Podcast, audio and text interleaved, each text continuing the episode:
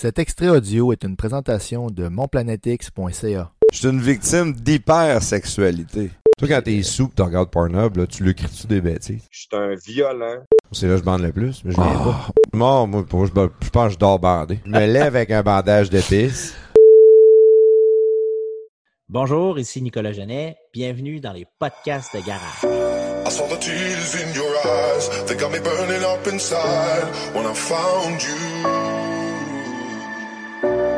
This light upon your face. You gave it all with joy and grace when I found you.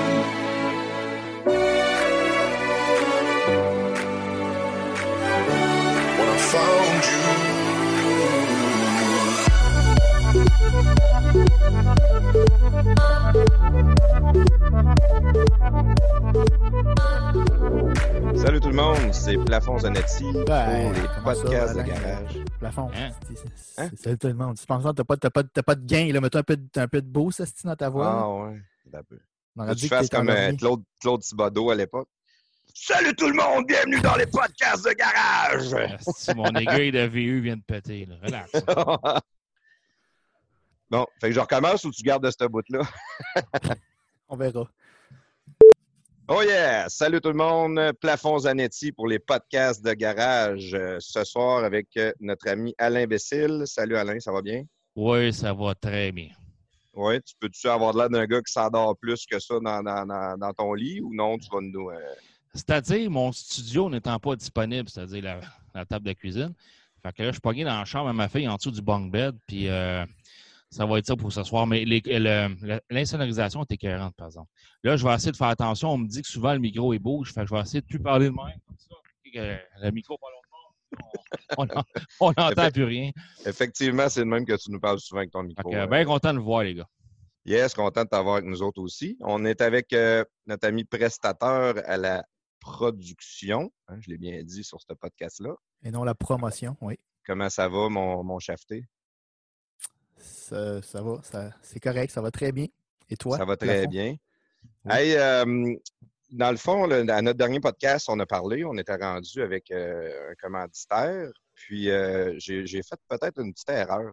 Je ne sais pas si tu avais envie de rectifier le tir aujourd'hui avec ça. Oui, on a discuté justement tantôt. Puis ben, avant de rectifier le tir, là, plafond, si tu me permets, je vais juste plugger notre annonceur. Tant Oui, qu'à parler bonne d'un annonceur, ce sera une bonne idée. hein. Puis euh, j'ai parlé avec euh, Cindy tantôt. Puis euh, pour Jé- Jérémy, qu'on avait parlé de- dans le podcast d'avoir un produit, l'enveloppeuse des podcasts de garage. Puis elle m'a soumis un produit qui s'appelle Caresse 2. Euh, Mm. On va le mettre sur notre site web. C'est une enveloppeuse qui coûte 29,99. Euh, et avec notre code promo Garage15, ben, on enlève 15 euh, sur la facture. Donc, ça revient à 30$. pièces. Donc, on, va, on, va, on va mettre euh, la promo sur notre site puis notre page Facebook pour euh, le produit avec les liens. Mais pour dire ce que pour revenir à ce que tu disais, oui, j'aimerais ça tu n'as pas dit c'était où, ça, l'enveloppeuse? Ben, c'est Planetix. J'ai pas parlé de Planetix. Planetix. Mais non, as oublié de nous mentionner J'ai Planetix. juste dit Cindy, hein? Oui, c'est vrai. Oui, c'est Planetix avec le site web, c'est monplanetix.ca. Toi, plafond, tu voulais-tu plugger ta ligne? Ma ligne. Ta ligne de. ah, ben, C'était ton. ton, ton, euh, Ah, Ton live, un peu. Euh, je m'en souviens plus. C'était euh, si tu t'ennuies. Non, je m'en souviens plus pas. tu veux te masturber, Ah, Planetix, si tu veux te là pour masturber, t'aider. Planetix est là pour t'aider. Avec la caresse 2, ça va super bien aller, justement. Euh, ouais, Yes, bon, pour rectifier le tir, qu'est-ce qu'on. On, on a notre premier annonceur, on a dit, on a fait une petite coquille, on a dit que c'était notre premier commanditaire. Et ce n'est pas vrai. Notre premier commanditaire, ça a été Podbox. Parce qu'au début, Yes. notre euh, plateforme, on était, bon, on, encore sur Podbox. Puis on a eu euh, le, le- le bonheur d'avoir un, un genre de démo, d'essai, de présentation et de, de, de, de, de commandite de Podbox pour avoir la, la- la plateforme gratuitement. Mais là, maintenant, on est rendu des hot, fait qu'on a passé un upgrade euh, supérieur. Mais fait que c'est Podbox qui nous a commandité en premier, si on, si on revient, on met les choses au- en perspective.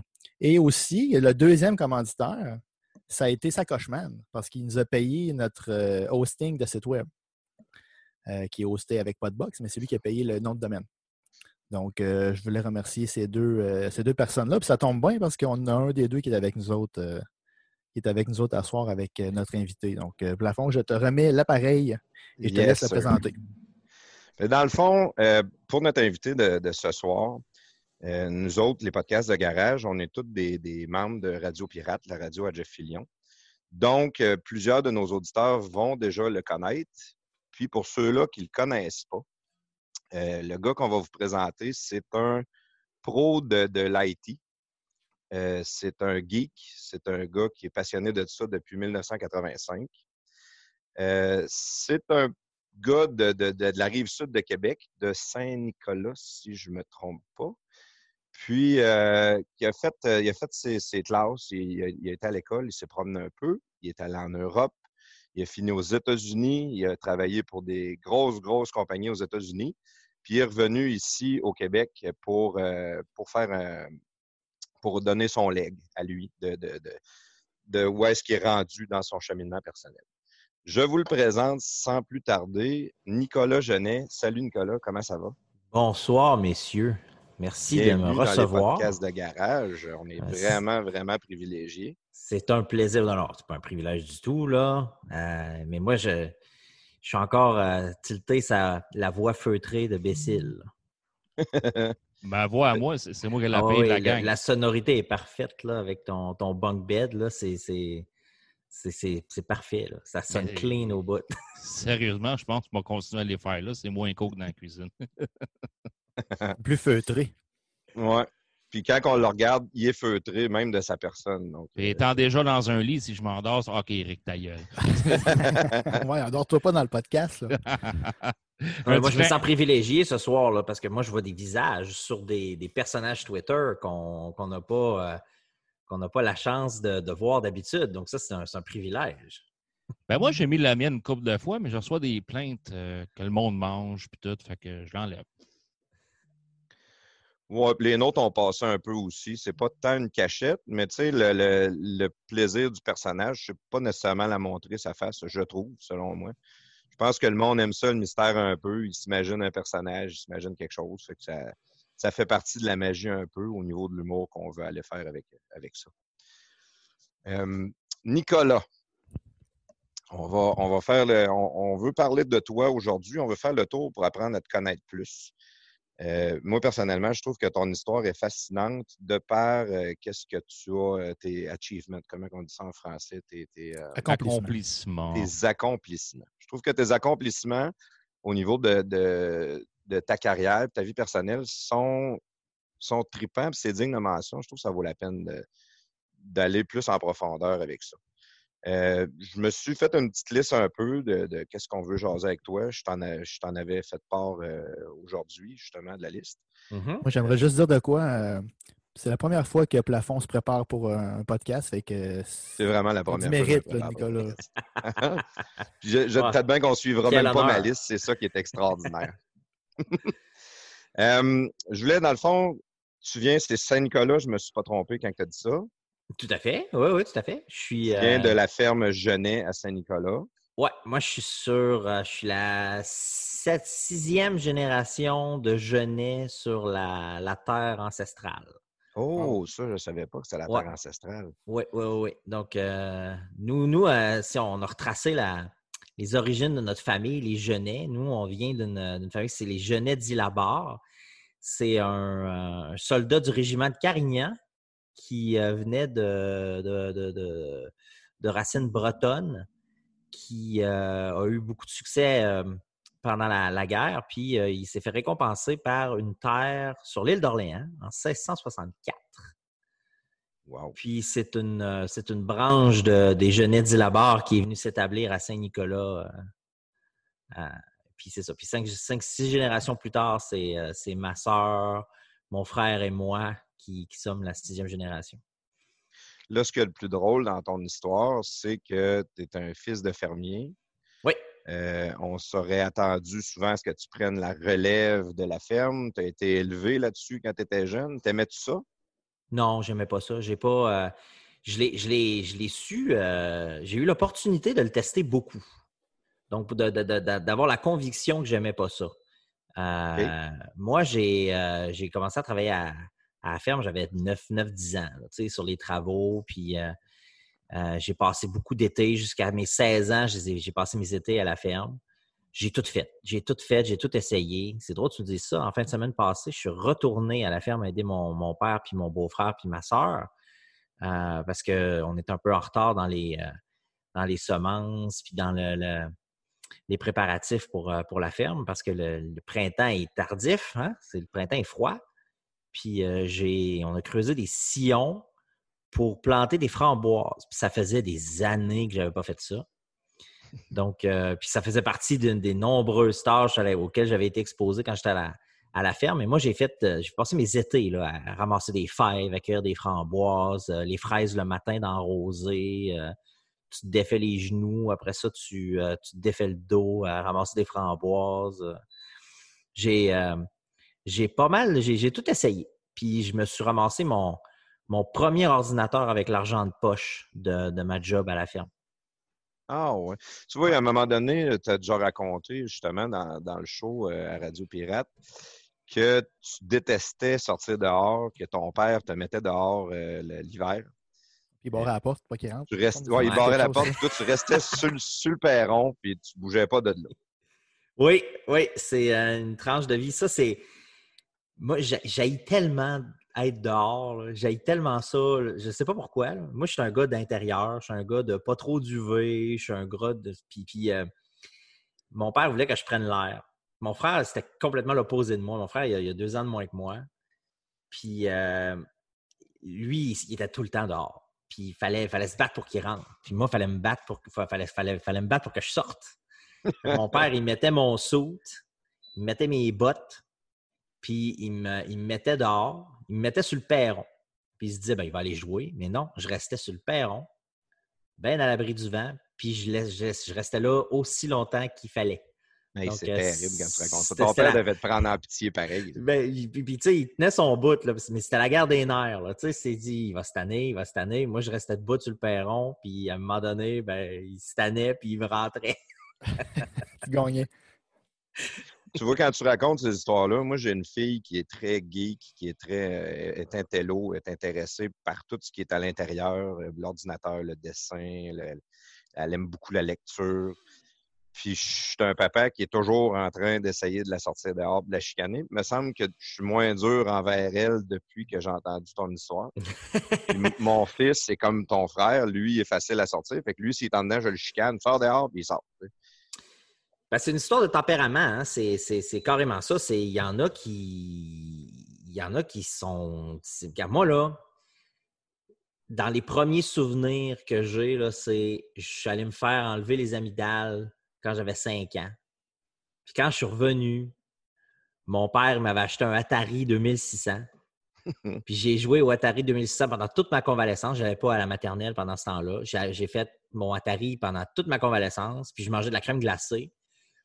Puis ça, c'était mon, ça, c'est mon souvenir d'enfance que je me souviens le plus. là. C'est ce qui me rend le plus, euh, le plus heureux de, me rep- de repenser à ça. Puis c'est le jour où j'ai reçu mon Atari 2600. Fait que Moi, j'ai, j'ai, j'étais un, j'étais un gars de jeux vidéo euh, juste le plus tôt que j'ai pu. Euh, puis- Un early adapter. ah oui, mais tu sais, ça m'a été mis dans les mains. Tu sais, moi, je, je savais pas c'était quoi. là. Puis c'est mon, mon grand-père, il revenait de Floride, il revenait avec tous les jeux d'Atari 2600 qu'il avait été capable d'acheter à Fort Lauderdale. tu sais. Puis euh, j'avais droit à mon arrivage à tous les ans. Puis c'était vraiment impressionnant. Avais-tu été? de dénicher. Oui, j'avais été. C'est un méchant arnaque. C'est le pire jeu Atari que j'ai jamais eu. Sais-tu combien il vaut sur eBay aujourd'hui? C'est l'enfer. C'est drôle, les citrons valent plus cher. T'es-tu sérieux? T'es capable d'acheter ça sur eBay? Oh, ouais, mais il est cher parce qu'il est rare, parce que le monde l'ont tout collé ça en évidence, j'imagine, parce qu'il il est, il est vrai- il est- il est cher pour vrai. Là. Vous regarderez le, le documentaire sur Netflix qui raconte ce qu'ils ont fait avec ce jeu-là. Ils sont allés l'enterrer. Il y avait un surplus de jeux. Ils sont allés les enterrer dans une dôme quelque part. Puis ça- c'est comme ça que ça a disparu. Ils ont enterré le le- l'échec de, de, de- du c'était jeu mauvais. d'Atari. Tellement c'était mauvais. Mais là, t'es, euh, t'as de l'air plus jeune que moi, mais avec ce que tu me dis, euh, t'as quel âge exactement? Moi, j'ai 42 ans. Je vais avoir Ok. 42 ans cet été. Hey, pile mon âge. OK, moi, c'était un télévision. Moi, j'étais dans, dans l'autre gang. Moi, j'avais un Coleco. télé, Coleco? Coleco Vision. Coleco, ouais, c'était ouais, ouais. après Atari, ça. Oui, c'est arrivé euh, quelques années plus tard. Euh, ça, si j'ai envie de dire, c'est avant le, la, la Sega. Sega Genesis, ça, Sega. Euh, C'était Sega avant Master Nintendo. System.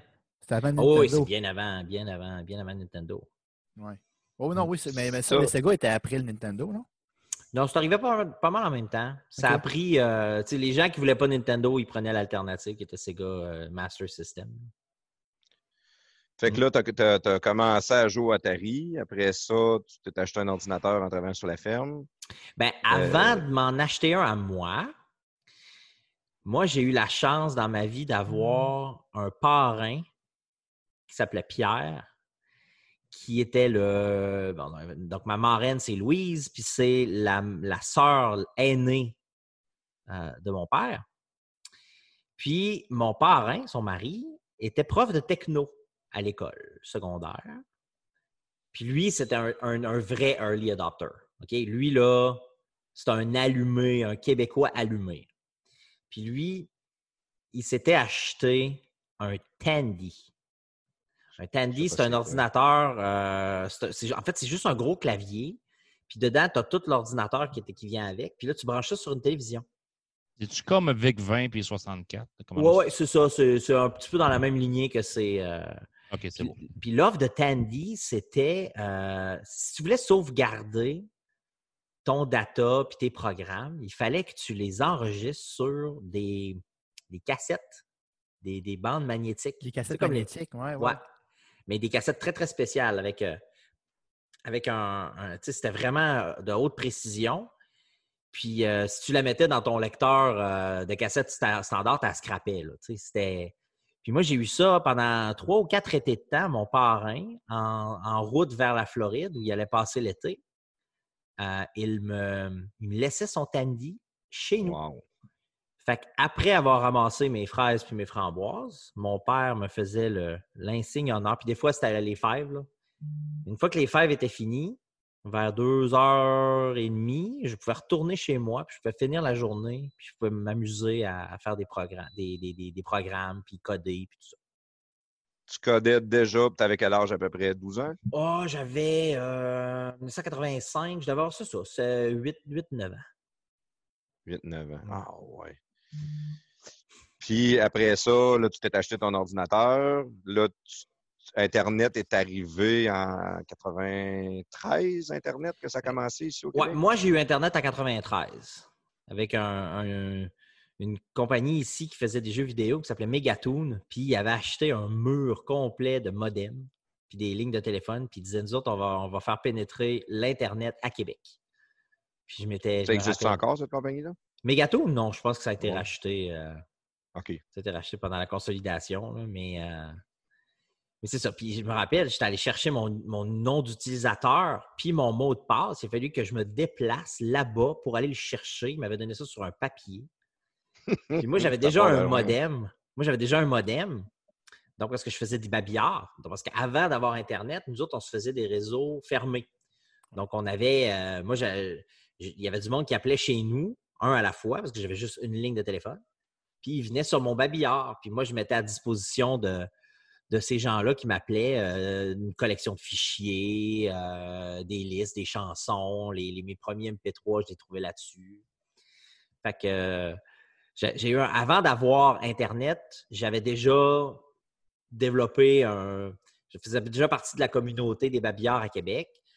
Puis euh, en 93, c'est là que ça, ça a comme décollé. Là, puis euh, c'est là que j'ai commencé à avoir euh, un, un- un vrai intérêt marqué pour Internet puis ce que ça pouvait faire. Pas juste le HTML puis les sites web, mais également euh, la communication avec euh, l'IRC puis tout ça, puis les, les- les réseaux sociaux de l'époque. Donc, euh, j'étais- C'est ça. compagnie. Donc, je faisais du, du, euh, du chat. Un- Undernet. C'est ça, ces choses-là. Donc, euh, moi, j'ai- baigné là-dedans toute ma vie. là. Sur ton, ton Internet, oui, tu faisais du réseau social, la musique, ces choses-là. T'avais-tu commencé déjà à trouver des sites, des places te former, t'aider à connaître plus le code ou ces choses-là, ou non, Non. c'est venu plus tard, ça? Non, le- apprendre à coder, c'était sur le tas. Donc, moi, avec mon Tandy, j'ai appris le BASIC. Donc, c'était le langage qui venait avec l'ordinateur.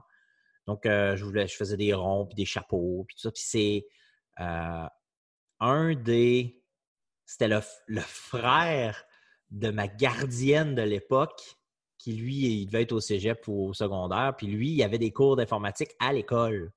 Puis c'est lui qui m'avait montré comment faire des ronds, des cercles, puis comment faire des, des programmes avec multiples lignes.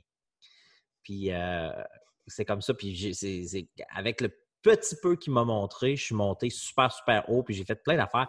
J'ai fait un jeu euh, où on, euh, un jeu de guerre entre. euh, j'avais modifié un, jeu qui venait avec Basic qui s'appelait Gorilla.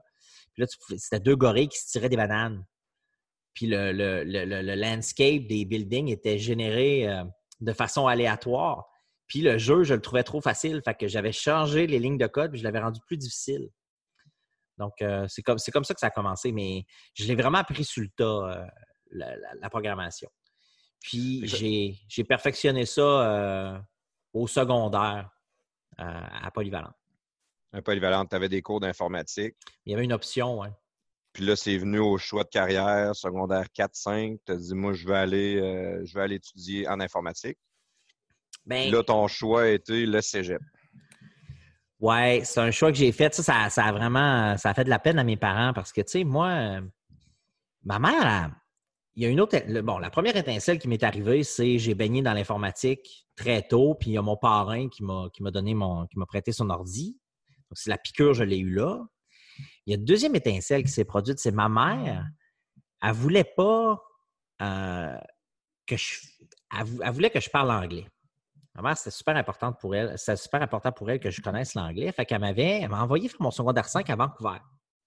Donc, elle m'a inscrit dans un échange euh, euh, d'étudiants. Puis, la première moitié de mon année scolaire en secondaire 5, je suis allé la faire à Vancouver. Puis, là-bas, j'ai appris. Ben, en fait, on pouvait prendre les cours qu'on voulait. Parce que mon secondaire 5 était un- presque, il était pratiquement complété. Fait que j'ai pris, puis les cours que j'ai pris, c'était juste l'informatique, juste des cours de programmation, puis du développement, puis euh, du Pascal, puis du Basic, puis tout ça. Donc, euh, j'ai, euh, je me suis vraiment lâché, puis je suis revenu avec la piqûre. Tu sais, je me disais, c'est ça que je veux faire dans la vie. Puis, j'avais été exposé à autre chose que le Québec pendant six mois de temps. Ouais. Donc, j'ai vu, euh, tu sais, ça m'a, ça m'a vraiment transformé. Puis quand je suis revenu au Québec, euh, j'ai fini mon secondaire, puis j'ai dit à mes parents, j'ai dit, moi, je ne m'inscris pas au cégep en sciences pures. Je ne vais pas être généticien comme je vous ai dit que j'a- j'allais, faire. Je, je vais faire de l'informatique parce que je vais aller travailler le plus rapidement que je peux. Parce que moi, je, veux, faire, je veux travailler avec les ordinateurs, puis je veux, je veux faire partie de ça. Je veux- de cette révolution-là. Moi, je voyais ça comme quelque chose qui allait changer nos vies. Ah, puis tes parents ne devaient pas te comprendre du tout là-dedans parce qu'ils n'étaient pas dans ce monde-là, dans cette Ben non, mes parents étaient déçus. Mes parents étaient déçus parce que les autres, ils étaient all-in euh, pour que j'ai une, euh, une carrière avec l'université, puis euh, la maîtrise, puis le doctorat. Puis ils voulaient que j'aille all the way, tout ça. Puis moi, ben, j'ai voulu court-circuiter ça parce que je voulais travailler, je voulais contribuer le plus tôt que je pouvais. Donc, je me suis inscrit en technique à Garneau, une technique informatique à Garneau. C'est que c'est comme ça. Là, ça, ça a vraiment. euh, je l'ai senti là, que mes parents ils étaient, ils étaient- surpris, pour ne pas dire déçus de, mon, de ma décision. Là, ils sont moins, ils comprennent, mais sur le coup, ils n'ont pas compris. Puis là, euh, ils n'ont pas compris, mais aujourd'hui, moi, je t'ai déjà entendu en parler euh, à l'occasion. Aujourd'hui, est-ce que tu recommandes la technique à quelqu'un qui veut euh, qui veut aller qui veut coder ou si euh, il est mieux d'aller à l'université ou je sais que vous avez le programme euh, qu'on va parler tantôt de, de, de, Codebox. Euh, c'est quoi la, la meilleure alternative pour quelqu'un qui veut aller coder? Mais ça dépend de ce que tu veux faire. Moi, euh, moi j'ai le regret de dire qu'il n'y a rien de ce que j'ai appris dans ma technique informatique qui m'a servi après. Il y a beaucoup a de rien. cours comme ça, d'ailleurs. Il Ah, y a- C'était des langages qui ne servaient plus, qui, enseignent à l'école? C'est ça. Les langages étaient obsolètes. euh, les approches étaient obsolètes. Les, les outils qu'on utilisait, perso- plus personne n'utilisait ça dans les milieux.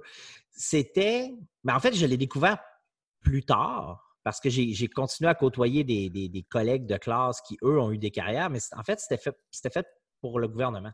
Ouais.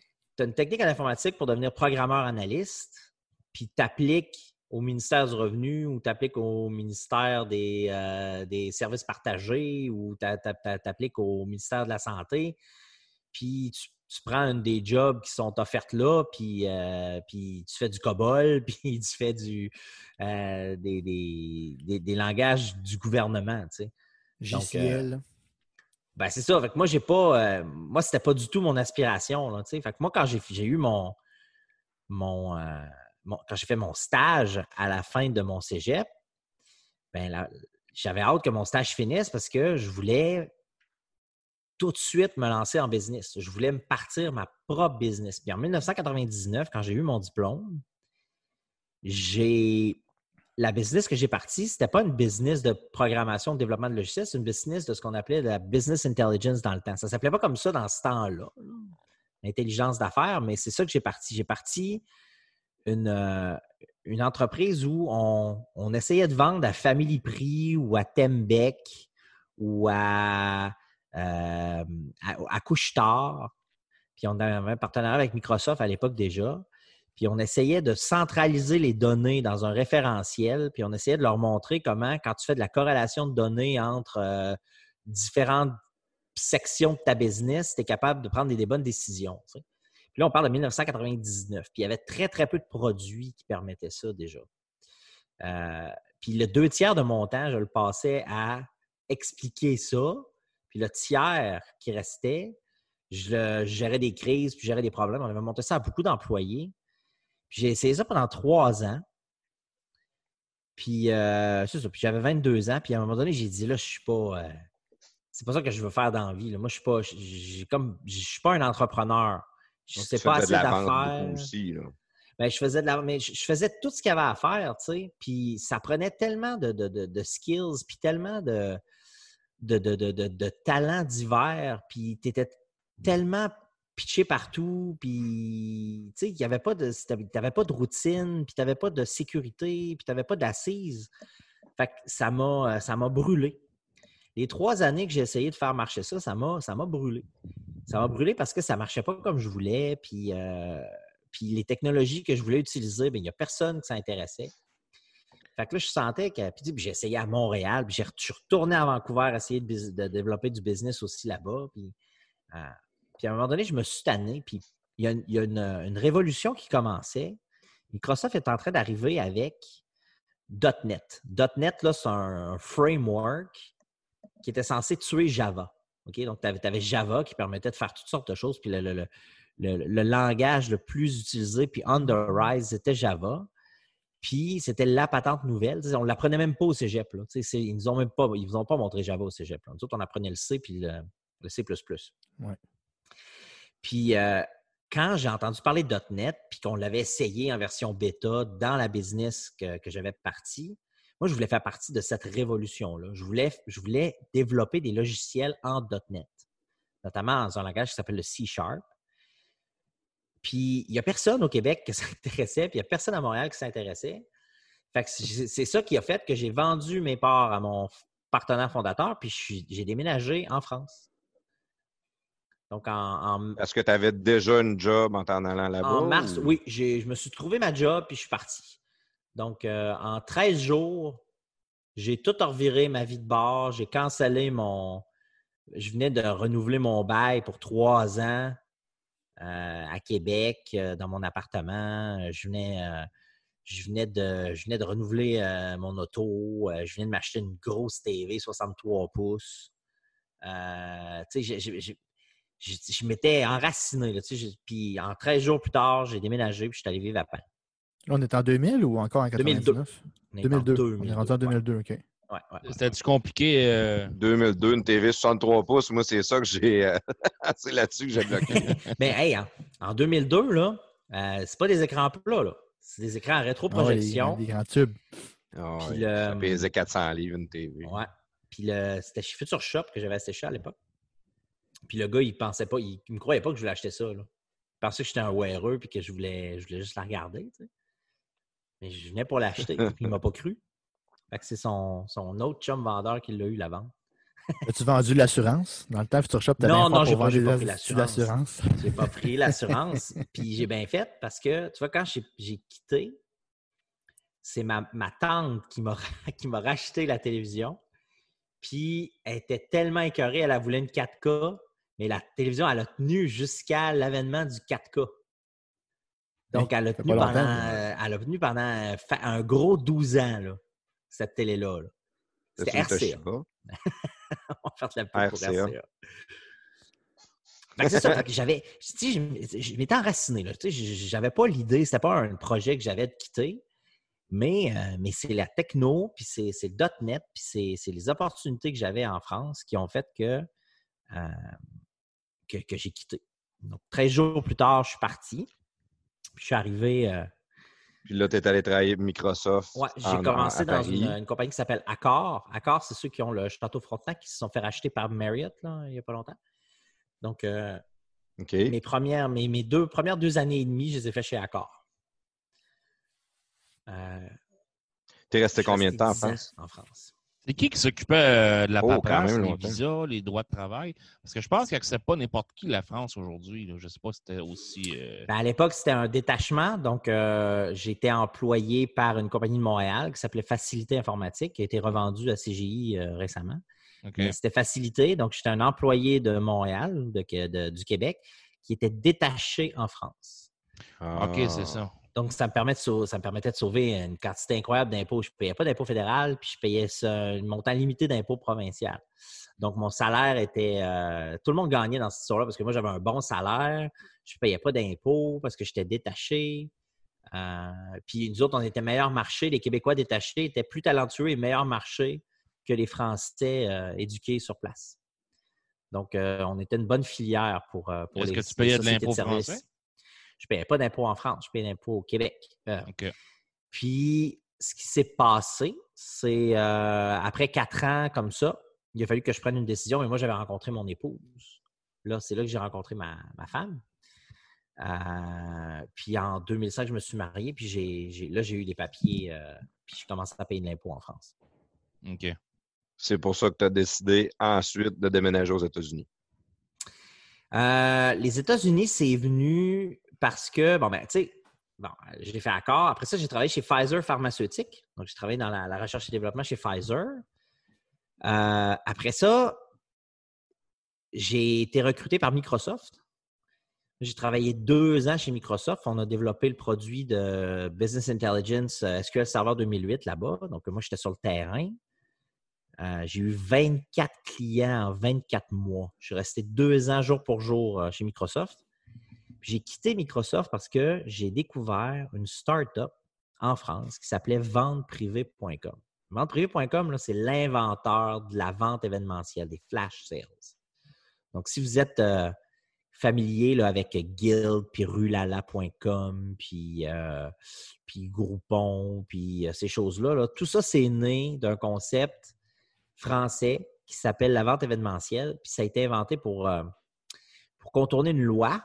Parce qu'en en France, là, les loss leaders, là, vendre quelque chose en dessous du prix d'achat, c'est, euh, illégal.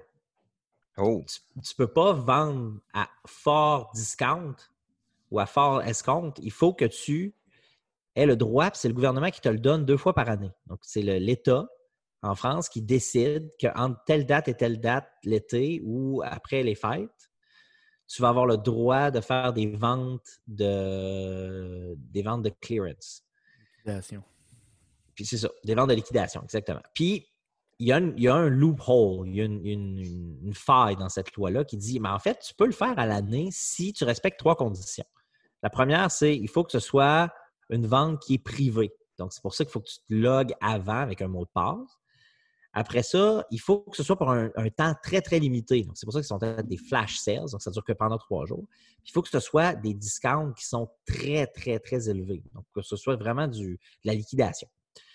Donc, euh, Vente privée a développé un modèle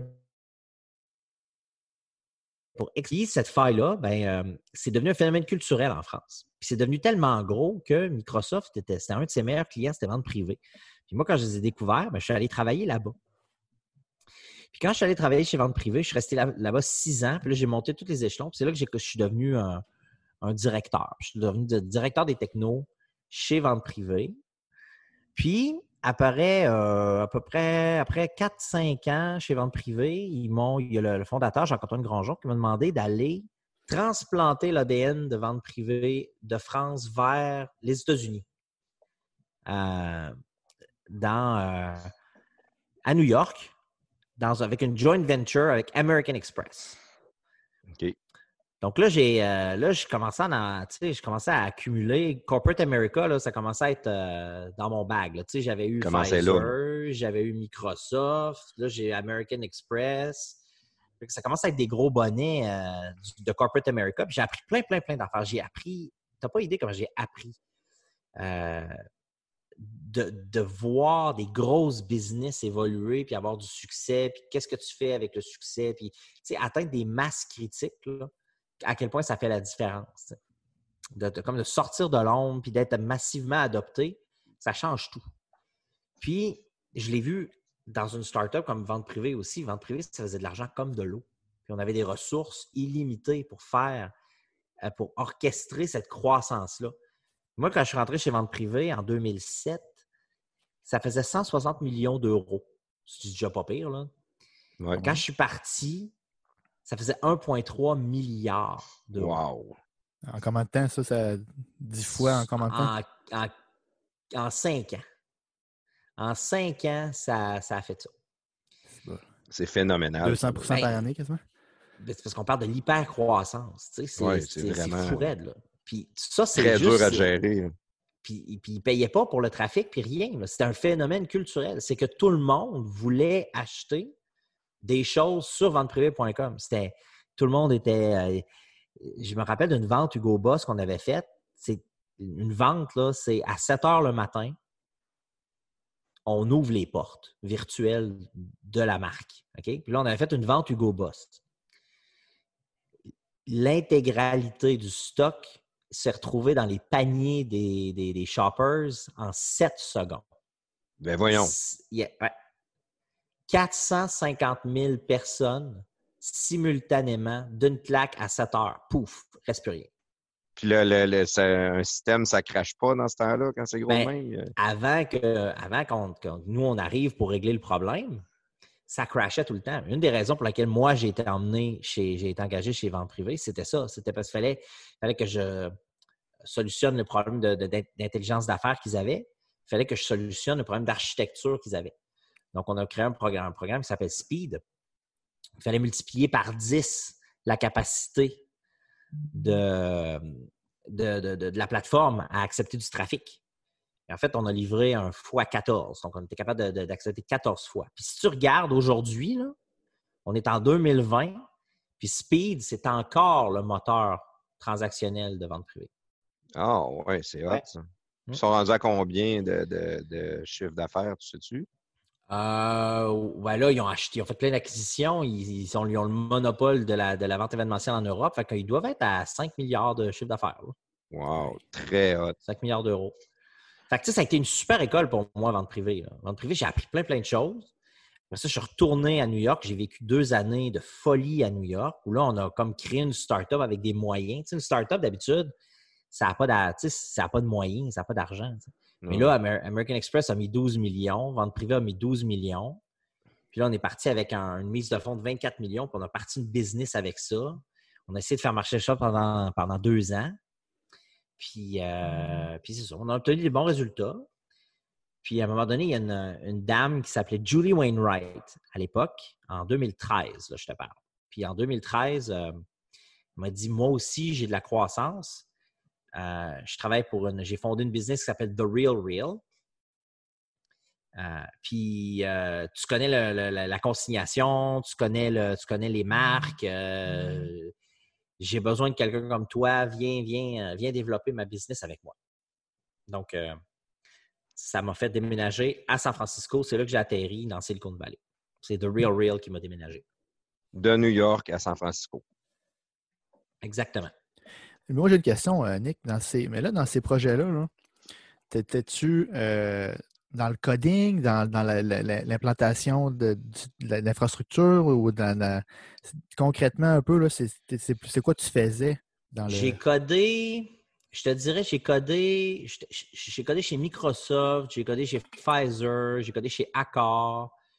J'ai pas mal arrêté de coder euh, pendant quelques années, là, de pas mal les années de vente privée, là, je suis devenu un gestionnaire. Euh, c'est les- mes capacités de gestionnaire qui ont été mises à l'épreuve, euh, qui, ont- qui se sont développées quand j'étais en France chez Vente Privée. Encore une fois, chez Vente Privée USA à New York. J'ai recommencé à coder euh, quand je suis retourné chez, chez The Real Real. Quand je- quand j'ai atterri chez The Real Real, c'était vraiment une business, c'était hands-on. là, tu sais, euh, Il n'y avait pas de développeur quand je suis arrivé. C'était moi le premier là, engagé. OK. Fait qu'il a fallu que je m'engage un VP of Engineering, tout ça. Puis là, là, il fallait que j'aille les, les mains dans le code. C'est là que j'ai appris Ruby on Rails. C'est là que je l'ai appris. Parce qu'à date, je faisais juste du .NET ou euh, du C ou du C++. Fait que là, euh, euh, ça m'a permis de mettre mes premiers, faire mes premiers pas dans l'open source. Parce que moi, je venais d'une école où c'était la propriété intellectuelle, euh, les licences, tu copies pas les logiciels. Moi, Microsoft, été, Microsoft c'est ça, à côté, Microsoft, hein. Microsoft, Microsoft, exactement. Ouais. Puis, justement, moi, j'avais vu le, le mauvais côté de l'open source où euh, il y a des business qui se faisaient poursuivre parce qu'ils pensaient qu'ils avaient le droit d'utiliser des, licences de logiciels, mais ils n'avaient pas le droit parce que la licence n'était pas bonne. Puis, tu sais, Microsoft vous beaucoup éduqué autour de, ça. Donc, euh, euh, quand, quand il a fallu que je parte ma propre business avec The Real Real, puis ma propre infrastructure, puis qu'on partait de zéro, euh, là, j'ai décidé d'y aller en Ruby on Rails, puis j'ai décidé d'y aller avec, avec de l'open source, avec- dans, dans le cloud avec Amazon. euh. ça, c'était comme un revirement complet par rapport aux, aux décisions puis aux choix d'architecture que j'avais fait dans mes, mes aventures d'avant. C'est une évolution. Oui, c'est forcé, j'ai envie de dire, parce qu'on a été capable de faire en quelques années avec The Real Real ce qui nous a pris sept ans à faire avec euh, Vente Privée. Tu vois, donc ça, ça évolue extrêmement rapidement. Puis il y a des business aujourd'hui qui, y avait, si l'idée avait été euh, conçue en 2007-2008, avant la, la- la démocratisation du cloud, ces, ces entreprises-là n'auraient pas pu voir le jour parce que les coûts d'infrastructure auraient été trop importants puis il n'y aurait pas eu de flexibilité. Ouais, ça a été un gros game changer, le cloud. là. Ça, ça a changé pas mal de. Ça a Pas mal la donne. là. Ça a tout Le. Cloud computing. Le cloud computing. Coffre-fort l'avenir. virtuel. C'était l'avenir. Euh, là, The Real Real, t'as fait combien de temps là-bas? Euh, J'ai fait t'étais trois ans gestionnaire? Comment? Trois ans? Trois ans. ouais. Puis Là, tu étais gestionnaire et aussi tu codais ou non, tu faisais juste coder puis tu n'étais pas gestionnaire à ce Ah non, j'étais gestionnaire. J'ai monté l'équipe. J'ai monté monté l'équipe. l'équipe. Mais tu sais, pour asseoir ta crédibilité, là, puis que le monde te prenne au sérieux, là, puis pour que tu puisses caler bullshit sur ce que tes étudiants, pas tes étudiants, mais ce que tes, tes- tes employés te disent, puis tu te disent, tu sais, euh, pour faire ça, là, euh, ça va me prendre quatre jours. Mais si tu codes pas, là, puis que tu n'es pas hands-on, puis que tu tu peux pas caler bullshit, là, puis donc il faut, il faut, faut que tu saches ces choses-là. Il faut que tu connaisses les technos, il faut que tu connaisses les outils, puis il faut que tes employés, ils sentent que tu, tu sais de quoi tu leur parles. C'est super important, ça. On le voit beaucoup, ça, dans Shark Tank, quand, que, quand il arrive du monde en avant des Sharks, puis qu'ils ils veulent, ils sont en train de développer une application, puis ils disent Ah, on a un million de mis là-dedans, j'ai mis tout mon fonds de pension. Puis là, à un moment donné, les, les gars leur posent deux, trois questions, puis ils disent Vous connaissez rien en technologie. Ils disent Les gars qui vont coder pour vous autres, ils vous voient arriver à un mille à l'avance, puis ils, vont vous ruiner. là. Tant qu'il y a de l'argent, ils vont en prendre parce que vous Oui. connaissez pas Comme ça. des avocats. Ben, la, pratique des, technologistes, c'est les nouveaux avocats, c'est les avocats des temps modernes. C'est, on parle de propriété intellectuelle, on parle de résultats obtenus, puis ces résultats-là, ben, c'est réutilisable à l'infini. Euh, puis c'est, on est les nouveaux avocats. Si, on, si, on, voulait, puis d'ailleurs, ma pratique, ma, profession, elle est mal vue par ça, par rapport à ça. Euh, on compare beaucoup euh, les technos à la construction ou euh, à la pratique du droit parce que justement, c'est, c'est, c'est, c'est super comparable. là. Tu, sais, tu peux faire plein d'analogies là-dessus. Ben, Mais- c'est que- c'est comme ceux qui font des sites web à, à 50 000 parce que le gars, il n'en a aucune idée comment ça vaut, puis il, il paye le 50 000, mais le gars, il fait un site WordPress à, à 3000 sur le coin de la table en une fin de semaine, puis ils livrent ça. Les- D'habitude, les municipalités et le gouvernement ils sont bons pour se faire avoir dans ces. euh, dans Ben, ces je suis content que tu amènes le sujet parce que tu vois, moi, euh, je travaille pour un service parapublic. Puis euh, quand je monte mon site euh, de portail d'employés de, de ce que je travaille, euh, Mhm. quelqu'un qui connaît moindrement l'informatique et ils disent non, non, ça c'est désuet, c'est carrément attardé. Euh, moi, personnellement, je connais pas ça. Je vois pas pourquoi c'est désuet, mais quelqu'un qui a l'œil informatique, tout de suite, euh, puis c'est pas la première fois que j'entends ça. Il y a moi, il y a toutes sortes de paliers gouvernementaux qu'on entend la même mau- maudite affaire, c'est que le site, il est pas, il est, il est pas bon. Puis en plus, souvent, comme euh, Presto il dit, il est cher. Il est très cher. Ouais, euh, pour le Oui, gouvernement, ça. ça. doit être quatre fois le prix, là, quatre ou cinq fois le prix à chaque coup. Bon, ben, c'est ça, c'est exacerbé par le gouvernement, mais dans le privé aussi, il y a, de- il y a- il y des scandales de cette nature-là. là. Tu sais, euh, une, compagnie va dire OK, j'ai un budget de temps pour que mon site devienne réalité. Là, tu dis, Ah, je vais me faire une plateforme. OK, plateforme. C'est le nouveau mot, le buzzword. là. Tout le monde veut une plateforme. Fait que là, ben OK, je vais te la faire, ta plateforme. Ça va coûter 50 000. Puis là, le gars, il dit, ben, OK, je l'ai, 50 000, moi, pour une plateforme. Il met ça dans son budget. Il, euh, le gars qui prend le 50 000 se retourne de bord. Il va sur Upwork ou freelancer.com. Puis le travail que lui a été capable d'obtenir 50 000 pour, il va le sous-traiter à des Indiens ou à des Ukrainiens ou à des Roumains ou à des euh, Pakistanais euh, ou à des Africains. Puis il va, il va se faire charger 17, 18, 20 000 pour. Il va se garder 30 000. Il va livrer son livrable. Puis personne n'aura rien vu. là. Il y, a, il y a une dérive dans notre, dans notre milieu qui est scandaleuse.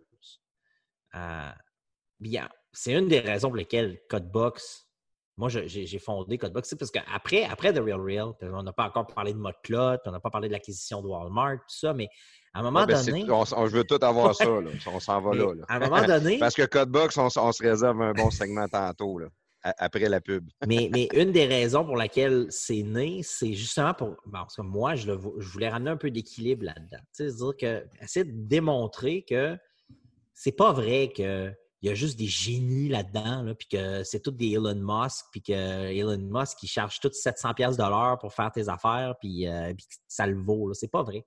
C'est pas la vérité, ça. Moi, j'ai eu beaucoup de succès justement avec The Real Real. Tu sais, quand j'ai monté mon équipe à The Real Real, on y revient. moi, je suis l'employé numéro un. Là, je monte mon équipe petit à petit. Puis, la première année, on est 7. Deuxième année, on est 18. Troisième année, on est 35. Puis, les, personnes que j'ai recrutées, avec qui j'ai eu le plus de succès, c'était pas des, des gradués de Stanford ou de Berkeley ou des, ou des, des, gradués d'Harvard. C'est pas, pas eux autres. Ou de Purdue. C'est pas eux autres. C'est des enseignantes, puis des chauffeurs Uber, puis des gens qui s'étaient recyclés dans la techno, puis qui, eux, avait de l'expérience et de l'intelligence. Puis ça, ça vaut bien plus qu'un un petit frappé d'Oxford qui sort pour un petit frappé de Stanford. euh, qui, euh, Ouais, mais ça pendant quatre ans, il s'est fait, il s'est fait taper sa tête pendant quatre ans que c'était the next big thing, puis que le monde leur appartient, puis que c'est à eux de, à eux de, de trouver une solution, puis de, de- de guérir le cancer, puis que c'est des, des- ils sont la révolution, tout ça. Quand ça fait quatre ans que tu te fais répéter ça, là, c'est difficile d'être humble, puis d'arriver sur le marché, puis de, de manger tes bas. Ça se présente bien dans un CV. Je compare à mon milieu de travail. Avant, ils prenaient les gens avec l'expérience. Maintenant, ils vont chercher des diplômes. Puis c'est sûr que c'est pas pareil. Hey, euh, Nick, pour le monde qui, qui, ont- qui nous écoute, qui n'ont jamais entendu parler de Real Real, tu peux te Mhm. dire un peu c'est un site de quoi? Moi, je le sais, j'ai été fouillé, là. mais le monde qui ne savent pas, là. OK. Euh, ouais, parce que je t'explique, vente privée, c'était de la vente événementielle, tout ça. Donc, on déstocke des marques. The Real Real, c'était c'est un site, c'est une place de marché qui te permet d'acheter et de, de consigner des produits de luxe à, à prix vraiment réduit. OK? Mettons un chandail un chandail dans l'imbécile des Bruins de Boston. Met- Non? Mettons. Mettons. mettons. C'est des affaires de très grande Ouais, valeur. T'exagères, là. ou euh, à côté d'un sac Chanel, ou à côté d'une paire de Christian Louboutin, ou à côté d'un sac Jane Birkin. Donc, c'est de ça que je te parle. Je te parle de, de Rolex, puis je te parle de, fine jewelry, puis ces choses-là, des œuvres d'art, euh, des, euh, des meubles de designer. Donc, c'est de ça que je te parle. Je te parle d'objets de, luxe. Il y a des gens qui, à un moment donné, ils possèdent ça, puis ils veulent de la liquidité pour. Dans un divorce, ou Jennifer Lopez, elle a trop de robes, ou euh, Paula Abdul, c'est une has-been, elle a, elle a plus besoin de sa garde-robe. Donc là, elle va appeler The Real Real, puis là, il y a une luxury manager, donc c'est une, dame, c'est une, femme qui va, qui va aller chez J-Lo, elle va aller chez Paula Abdul, puis on va vider son, son euh, placard.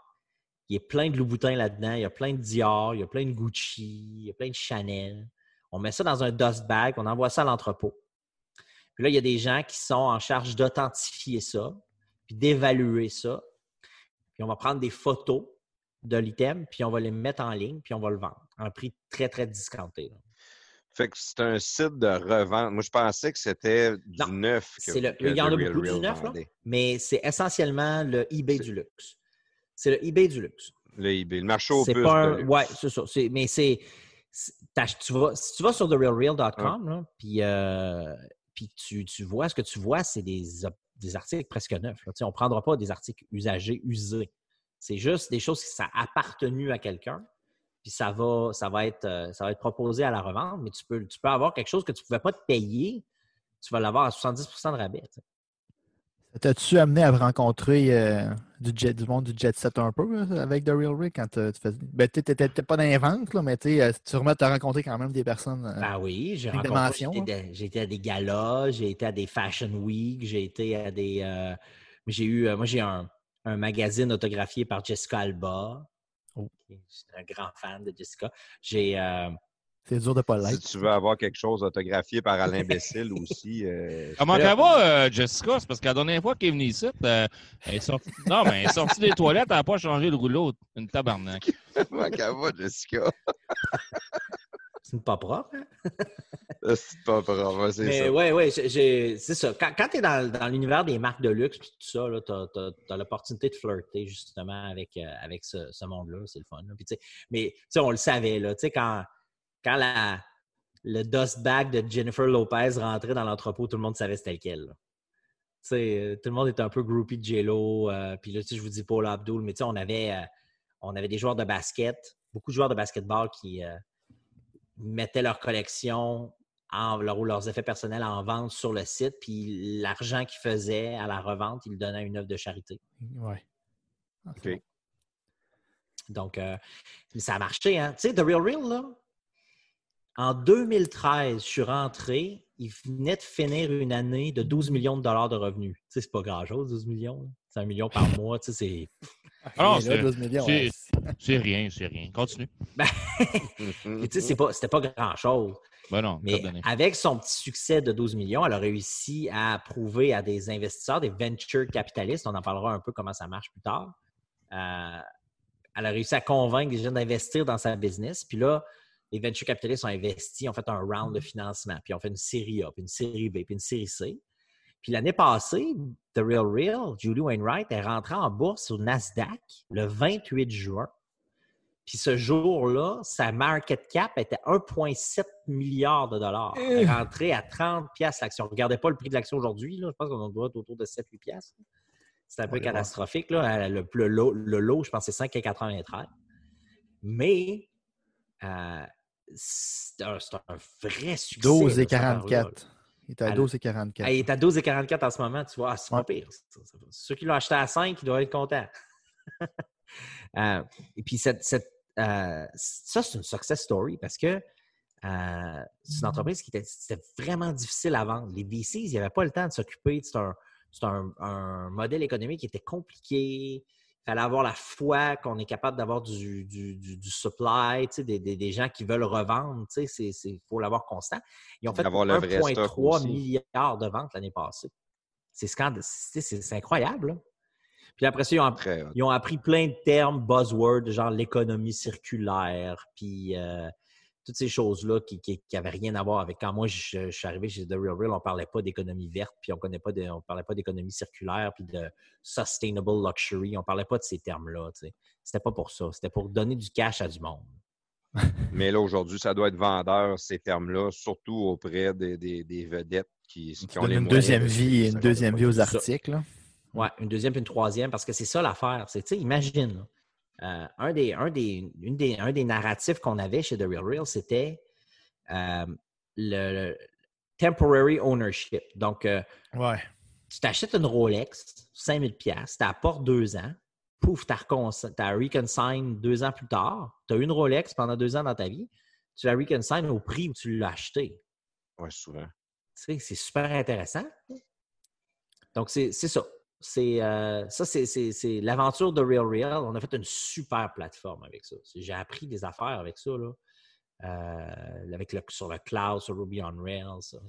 T'avais-tu des actions euh, dans, le, ah oui. dans le compte de financement? Tu as ramassé des actions-là? Ben, quand, quand, euh, Julie Wainwright est venue me chercher, moi, j'ai vécu la ride de, Silicon Valley à plein, là, comme, comme dans un film, comme dans, comme dans la série Silicon Valley. Moi, j'ai vu ça, vesté, puis ces termes-là, les, les, stock options, les stock awards. quand tu arrives tôt dans une business, puis que tu y crois, puis que tu la fais croître, t'en touches vraiment la récompense. C'est en pourcentage dont on parle. Tu as un morceau de la business qui est à toi. Euh, le conseil d'administration, euh, il, te, respecte à fond. Euh, donc, c'est une super aventure que j'ai vécue avec The Real Real. Wow. Mm. là, The Real Real, tu es parti après ça pour Mode Clot? Ouais, après trois ans chez The Real Real, j'ai été. il y avait une, marque en détresse qui s'appelait Mode Clot c'est euh, des vêtements pour femmes. C'est une communauté euh, qui, euh, ça faisait 15 ans que ça existait. C'est né à Pittsburgh. Puis cette marque-là, elle était en grave détresse. Ça faisait, ça faisait 15 ans, mais ils avaient essayé de devenir une compagnie de techno, une compagnie de mode. ils avaient échoué. ça prenait quelqu'un qui était capable de rationaliser l'empreinte technologique puis de la réduire, puis de faire en sorte que le coût par transaction ne soit pas aussi élevé parce que les ventes avaient diminué ils ne pouvaient plus se permettre 65 ingénieurs. Tu sais, quand à un moment donné, au pic de l'âge d'or de Motclot, il y avait 65 développeurs dans ce business-là. Moi, quand je suis rentré, je pense qu'ils sont tombés, ils étaient, 5. je les ai fait tomber à 5. C'est toi qui as fait le ménage? il, y avait un morceau du ménage qui était fait, qui a été fait pour moi, mais j'ai fait un. J'ai encore divisé par deux l'effectif quand je suis rentré. Puis eux autres, ils t'ont approché comment pour te convaincre de, faire. Toujours des chasseurs de tête. Tout le temps, tout le temps. C'est toujours des chasseurs de tête. Euh, si, si tu as, si pas... si un job, les chasseurs de tête, ils vont essayer de te sortir de ta job et ils vont te changer de job. Si tu es sans emploi, les chasseurs de tête, ils ne s'intéresseront pas à toi. Ça veut dire que tu n'es pas du matériel employable parce que tu n'as pas de job. Ouais. Euh, Là, mode clot, il t'a approché avec un chasseur de tête. Tu es rentré là, tu as fait combien de temps là-bas? J'ai fait un petit peu plus que deux ans, mais tu sais, ça a été euh, deux ans à, restructurer l'entreprise. Moi, j'étais le dernier venu d'une équipe exécutive complètement refaite. Donc, le CEO, Matt Keynes, il a engagé un nouveau CFO, Chief Financial Officer, un nouveau marketing, un nouveau ressources humaines, nouveau tout. Puis euh, je suis le dernier qui est arrivé au techno. Euh, puis j'ai, fait un gros travail de rationalisation. Eux autres aussi avaient une plateforme 100% custom, mais moi, ce que j'ai fait, j'ai fait carrément l'inverse de ce que j'avais fait chez The Real Real. J'ai tout mis dans le cloud.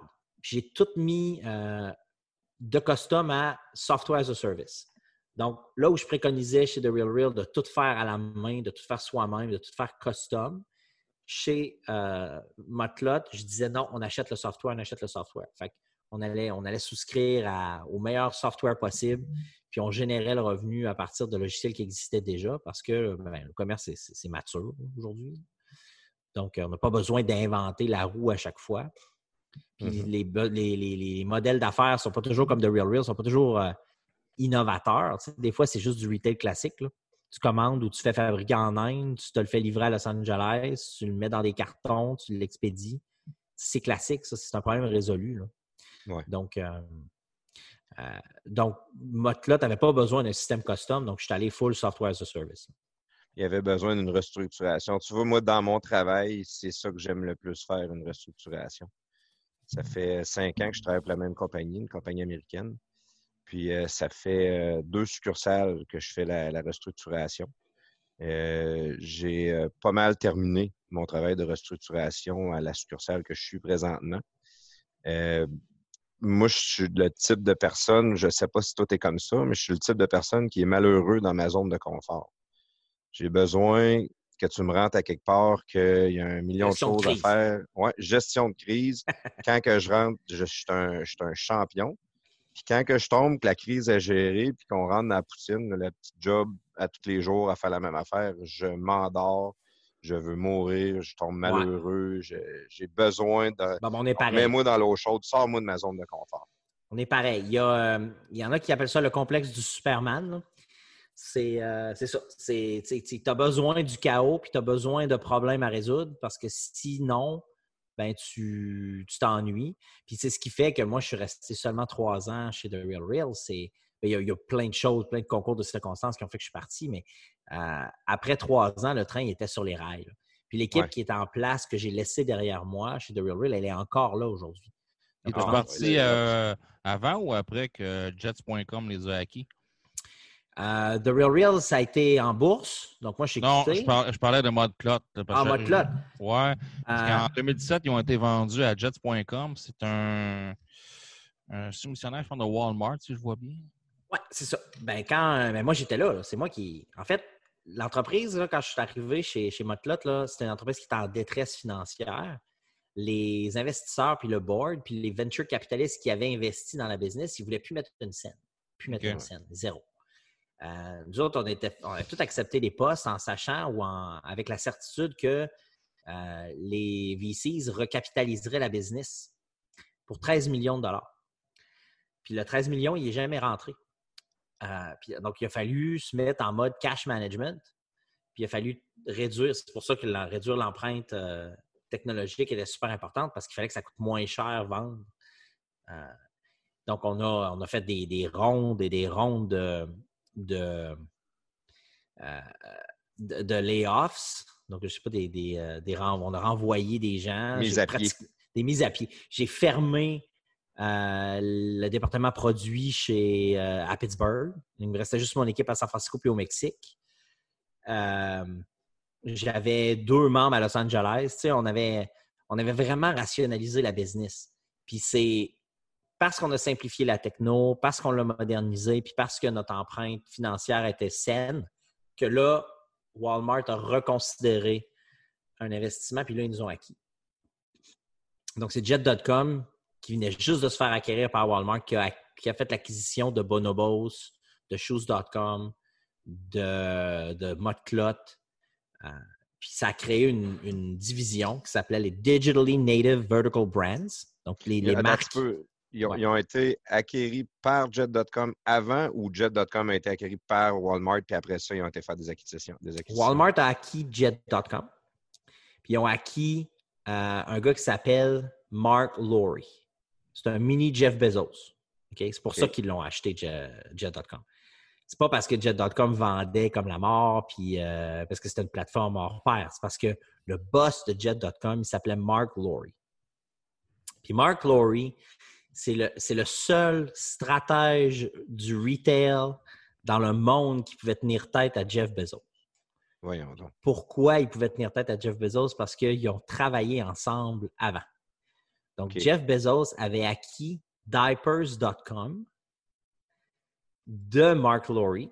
Mark Laurie avait fait son temps chez Amazon, puis dès qu'il a pu, il a quitté Amazon. Parce qu'il était, il- il était, il était contre les valeurs d'Amazon. Il n'aimait pas Jeff Bezos. euh, il- et puis, il avait fait un devoir de les déranger à nouveau. Donc, il a créé Jet.com pour compétitionner de plein front Amazon. Puis ça, c'est tombé sur le radar de Walmart, qui lui aussi est en guerre ouverte contre Amazon. Oui, clairement. Ouais. Et donc, euh, c'est cette acquisition-là qui a donné carte blanche à Mark Laurie, qui a dit Fais, vas-y, c'est quoi la stratégie digitale de Walmart sous ta gouverne? Et puis là, c'est là qu'il a commencé à faire une- des acquisitions en masse. Euh, et, et, euh, et Motlot en est une. Bonobos a suivi, euh, donc Bonobos, c'est le Motlot pour hommes, qui a suivi en mois de juin. Tu sais, nous autres, on s'est arrivé au mois de mars, puis au mois de juin, Bonobos c'était acquis. Donc, mais c'est. Moi, j'ai pendant un an, j'ai été au premier rang, aux premières loges d'une guerre ouverte entre les deux plus grands géants du retail au monde. Ça, c'est une des choses qui m'a le plus marqué dans ma carrière, c'est de voir à quel point quand, quand l'argent, c'est pas un problème, là, parce que là, tu n'es plus, plus dans, les- là, t'es dans les milliards. Plus d'un million, là. Euh, je cherche Non, pas un dans les venture. Là, tu l'as, l'argent. Non, non, c'est ça. Puis tu sais, quand, euh, quand un logiciel dit ça te coûte tant par mois, là, ben, ça coûte tant par mois, puis tu ne négocies pas, tu payes. tu sais. C'est si Euh. Puis tu passes des semaines et des semaines à réviser les contrats de ces, de ces acquisitions-là parce que justement, les, une fois que les, les- les contrats sont signés, c'est immuable. C'est dans le béton, tu ne peux, plus- tu peux plus contester ça là, parce que c'est des batailles légales sans fin. là. Ouais. Donc, euh, Qui vont coûter souvent plus cher que de l'avoir euh, juste terminé le contrat jusqu'à la fin. Ouais.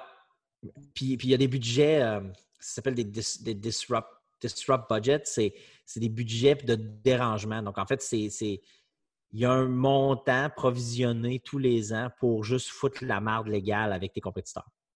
Pour, le- pour les faire travailler dans le vide. ouais. C'est ça. C'est ça. Voyons donc, Parce- c'est très ouais, hot. Parce ça. que pendant qu'ils regardent à gauche, toi, tu es capable de faire des affaires à droite. Ils ont-tu ouvert un site Internet, eux autres, à Québec, qui, genre, sortons euh, les quelque chose, je sais pas trop. C'est le là même principe, non? Ah, Ouais, mais eux autres, je suis pas sûr que Money is no object, là, sortons les poubelles. Je pense pas que c'est le même non, je concept. pense là. pas, non. Je pense pas. Fait que là, Modclot devient propriété de Jet.com. Jet.com euh, va devenir le Walmart.com ou euh, non, il y avait déjà le Walmart. Non, il y avait déjà Walmart, mais euh, Mark Laurie a, beaucoup revampé la façade puis tout ça. Puis moi, j'ai, vraiment j'ai été témoin de ça. J'en ai, j'ai participé, là, le Walmart.com, l'indexation, la recherche, euh, mise à jour du catalogue, le, le repeat purchase. Donc, il y a une fonctionnalité qui vient directement de Jet.com où tous les trois mois, où tu as un achat récurrent de, de, de- de consommables. Tu sais, 80% de ce que tu achètes à l'épicerie, c'est des choses que tu achètes sur une base régulière, soit Mm. Ouais. à la semaine, au trimestre, euh, une fois par année. Mais c'est toujours sur un rythme. Donc, euh, euh, Mark Laurie a bien compris ça. Donc, il a, il a- il a transposé sa fonctionnalité vedette de Jet.com sur Walmart. Puis c'est, tu sais, si vous demandez pourquoi Walmart a autant de succès aujourd'hui, puis a rapporté des, des, une hausse de 79% de ses ventes de- pendant le- les, les trois derniers, les trois derniers mois, ben c'est, à cause de Mark Laurie. là. Est-ce qu'il est encore là, Mark Tu Laurie? travaillais pour Mark Laurie. C'était quoi ton titre, toi, à ce moment-là? Moi, c'était. Moi, j'étais euh, Chief Technology Officer de Digitally Native Vertical Brands. Donc, j'avais Motlot, puis j'avais toutes les autres marques qui étaient nées du digital.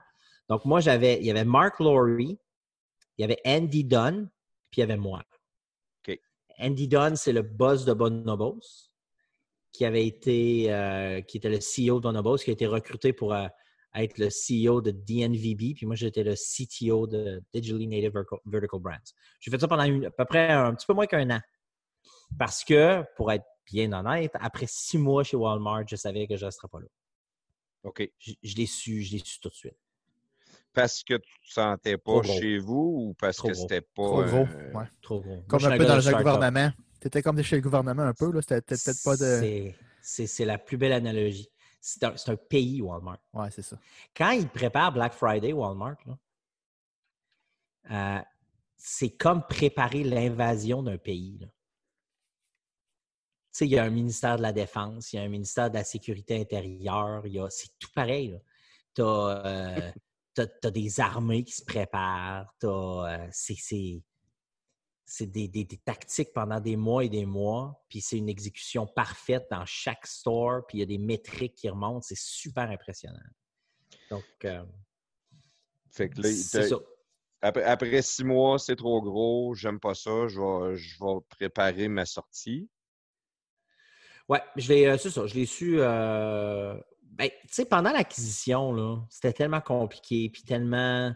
Puis le monde avec qui j'interagissais me tapait ses nerfs. Puis, tu sais, je voyais que c'était une organisation qui était dure à naviguer, puis que tu pouvais, tu pouvais pas avoir ce que, tu voulais, puis c'était difficile à obtenir. Il y avait beaucoup de politique dans l'histoire. Euh, Il y avait beaucoup d'initiatives croisées. Il y en a un qui a eu l'idée en même temps que l'autre. Ben, les deux vont financer leur idée, alors que tu pourrais doubler le financement puis avoir une seule idée puis mener quelque chose à bien. Mais non, là, à la fin, à la ligne d'arrivée, tu as deux idées pareilles qui se compétitionnent.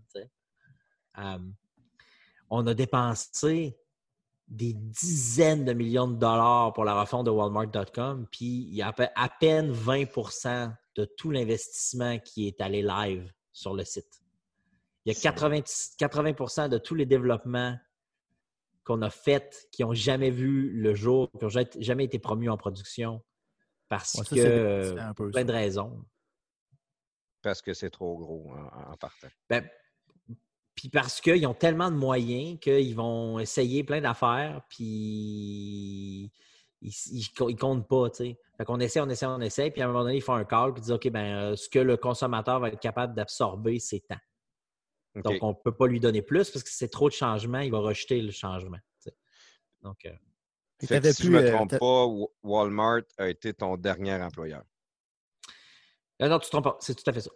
T'as- OK. Excuse-moi, tu n'avais plus la, la, la- Bon, bien, je je- demandé- tu voulais te passer à d'autres sujets, mais plafond, mais dans le fond, tu n'avais plus chez Walmart la latitude que tu avais chez Motlot au début, tu n'étais plus dans, le, dans la restructuration, tu étais comme rendu dans le carcan, puis il fallait un peu te suivre le modèle, puis tu ne peux plus innover, puis faire ce que tu avais, tes idées, tu voulais Ouais. mettre en place, mettons. hein. Ah, c'est carrément ça. C'est là que j'ai réalisé que moi, c'était startup ou nothing. Tu sais, je suis un, Ouais, gars de startup. Moi, je veux des startups. Je veux. À la fin de la journée, il faut que je sache c'est quoi la différence que j'ai faite. Il faut que je sache qui est-ce que j'ai aidé, euh, la vie de qui on a changé, puis l'influence qu'on a eue. Puis il faut que les décisions, il faut que ce soit visible, les conséquences des décisions qu'on a prises. Puis chez Walmart, là, tu peux être des mois à prendre des décisions sans voir les conséquences. Ah, ça, c'est fou. là. Ça, je capoterais. Tu n'as pas de feedback sur ce que, tu fais- ce que tu fais, dans le fond. ou, ou tu peux pas truster le feedback parce qu'il Ouais. est dilué ou parce qu'il est, il est- il est pollué par Il est analysé par une autre façon, ouais, c'est ça. OK. Dans, dans la panoplie d'employeurs que tu as fait de, du jour que tu es parti à Paris, aller jusqu'à Silicon Valley, ton employeur que tu as aimé le plus travailler pour, que tu as eu le plus de plaisir? L'employeur pour qui j'ai eu le plus de plaisir puis pour lequel j'ai le plus de beaux souvenirs, c'est venteprivé.com. En, en France. Ah ouais, j'ai appris, euh, j'ai appris plein d'affaires. Puis tu sais, ça a été, j'ai beaucoup de reconnaissance pour Vente Privée parce que c'est eux qui. Moi, j'étais pas vieux là, quand, quand, quand, quand ils m'ont donné ma chance. là. Tu sais, moi, j'avais Ouais. 25 ans. Puis j'ai eu un poste de très haut niveau que fallait pas me demander mon âge parce que ça aurait discrédité ma, ma légitimité dans ce poste-là. Euh, Ah, Les Français sont très hiérarchisés, hein, très hiérarchiques, très, euh, Ouais. très grandes écoles, très grandes études. Puis moi, tu sais, j'avais un deck. là. Ouais. Euh, mais tu vois, ça, ça a été un, un élément déclencheur. Tu sais, à un moment donné, dans ma carrière, je n'avais qu'un deck. Puis quand j'ai eu ma job chez Microsoft, là, avant vente privée, je l'ai eu presque sur un malentendu, cette job-là, chez Microsoft. Ils n'ont pas fait d'équivalence de diplôme, ils n'ont pas regardé. Parce que tu ne peux pas rentrer chez Microsoft si tu n'as pas de diplôme universitaire. C'est pas possible. Fait que quand je suis rentré chez Microsoft, j'ai dit Wow, ça c'est un accident, c'est une chance, ça va pas m'arriver deux fois. Il faut que je fasse quelque chose, il faut que j'aille les papiers qui sont en lien avec mon expérience puis mes ambitions de carrière. Parce que là, je commençais à avoir des ambitions. Je commençais à me rendre compte de ce que j'étais capable de faire, puis de, de- de- que je pouvais être- que je pouvais mener des gens, puis que je pouvais faire être un leader, puis tout ça. Mais je savais que si j'avais pas le papier, puis que si j'avais pas la validation de, de mes acquis, je serais pas capable de progresser dans ma carrière. Fait que quand j'étais en France, chez Microsoft, là, j'ai pris un cours. euh, là, c'est là que j'ai fait mon bac. J'ai fait mon bac en. J'ai fait, j'ai fait, j'ai fait Business and Public Administration. Donc, j'ai fait ça en ligne avec une université américaine. Euh, j'ai eu mon diplôme en 2009, si je me souviens bien.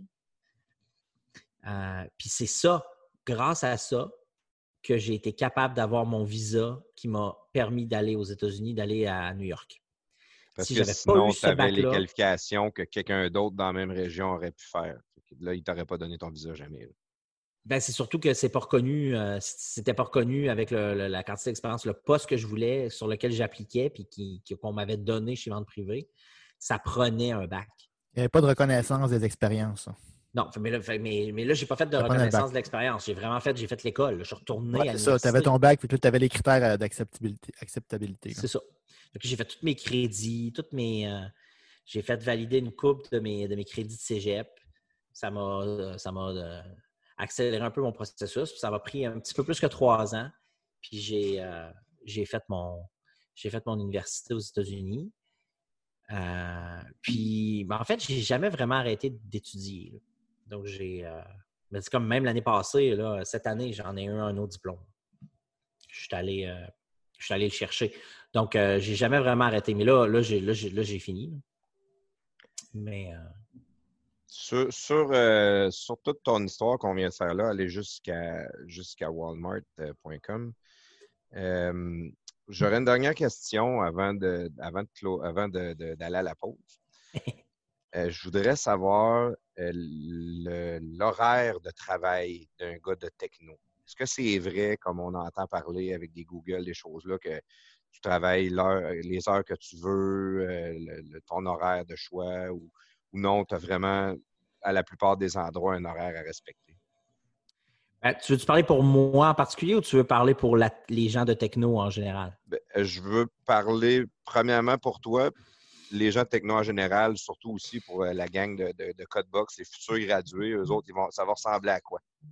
Ben, moi, là, il, il m'est arrivé deux. Chez Vente Privée, là, j'avais des horaires euh, de workaholic, mais c'était physique. Mais moi, il est arrivé deux affaires qui ont ruiné vraiment l'équilibre dans ma, dans ma carrière. C'est le téléphone est arrivé, le smartphone, puis le cloud. OK? Le jour où le cloud est arrivé, puis que je pouvais accéder à ce cloud-là de mon téléphone, je n'ai plus jamais arrêté de travailler. Moi, mon travail, c'est tout le temps, en Tout le temps. permanence. Je suis prisonnier de mon travail. Tout le temps, tout le temps, tout le temps, tout le temps. Puis tu sais, là, tu sais, on va en parler, là, on va énumérer les business dans lesquels je suis impliqué. Euh, puis ces business-là, elles sont en. C'est permanent. Il faut que je m'en occupe tout le temps. J'ai des alertes de production, j'ai des, euh, j'ai des incidents sur des portails, j'ai des publications, j'ai des événements qui se produisent, j'ai des rendez-vous, j'ai des. puis Ça, ça, c'est à longueur de journée. là, Tout le temps, tout le temps, tout le temps. Puis, tu sais, On est chanceux on de est- t'avoir. On est chanceux de t'avoir à cette heure-là, ça veut dire. ben, vous êtes smart de m'avoir fait ça. à- Ouais, vous êtes- vous êtes fait de m'avoir fait j'ai toutes mes, notifications, c'est drôle. là. En disant ça, j'ai toutes mis mes notifications à off pour pas que ça pop de même, pour pas que mes Ouais. Ben, euh, ben, je pense qu'on entend ton vibreur. On entend vibrer. Ah oui, c'est vrai. Ok, je vais tantôt. Il y, a- il y a des bugs sur la plateforme. Voilà, vous l'entendrez plus. ça, c'est mon associé euh, dans Codebox qui me texte. Il me texte euh, Fait- 17 fois par jour. Fait que là, tu, tu, toi, tu travailles tout le temps, mais en même temps, c'est mandatory. Tu c'est pas euh, je suis là physiquement, il faut que je donne mon 100% à côté. C'est de temps en temps, tu peux aller te faire une sandwich dans le frigidaire, euh, puis euh, euh, écouter un peu une nouvelle, puis après ça, oups, là, je, vais aller faire ça. Tu, tu travailles un peu quand même sur les temps que à- ta- tes temps à toi. euh. C'est tout le temps. Mais c'est tout le temps. Euh, c'est pas tout le temps à 100 là, mais c'est susceptible de t'arriver à n'importe quel moment. Tout le temps, tout le temps. tout le temps. Puis pour un futur gradué de, de, de Codebox ou un gars de techno en général, un horaire de, de, travail, un horaire de vie, ça peut ressembler à quoi? Ben, tu es capable de. Si tu fais les bons choix, là, puis justement, ça, c'est un avantage pour eux, là, c'est le cloud, puis le téléphone, puis la mobilité. tu es capable de faire des, des- bonnes journées bien productives. Puis, tu vois, le, un bon exemple, c'est le confinement depuis deux mois.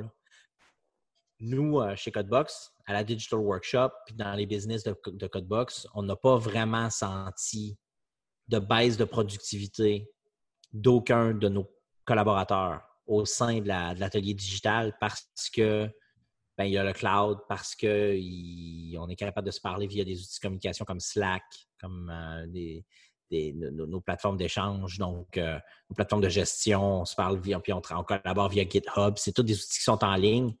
Donc, euh, la distance n'est pas importante. Donc, ça, ça te permet d'avoir des journées qui sont décousues. Ça te permet de prendre un rendez-vous dans le, sur l'heure du lunch. Ça te permet de, ça te permet d'avoir de la flexibilité puis d'aménager ton horaire de façon à ce que tu puisses garder une certaine liberté. Puis si tu es quelqu'un qui est productif le soir, après le souper, ben, tu peux très bien faire ça. OK. Mm. Ah, ben, c'est vraiment intéressant. On va, on va passer à la pause, Nicolas, puis à notre retour, on, on va aller faire un petit tour euh, au niveau de, de- du, du présent et du futur de Nicolas Genet. Cool. Oh yeah! Ben, imbécile, attends-moi pas ce soir, je m'en vais chez mon beau plafond zénithie. Ah oui? Eh bien, si c'est comme ça, je m'avais passé la soirée chez ta sœur. Tu ne peux pas, elle est partie pour la fin de semaine.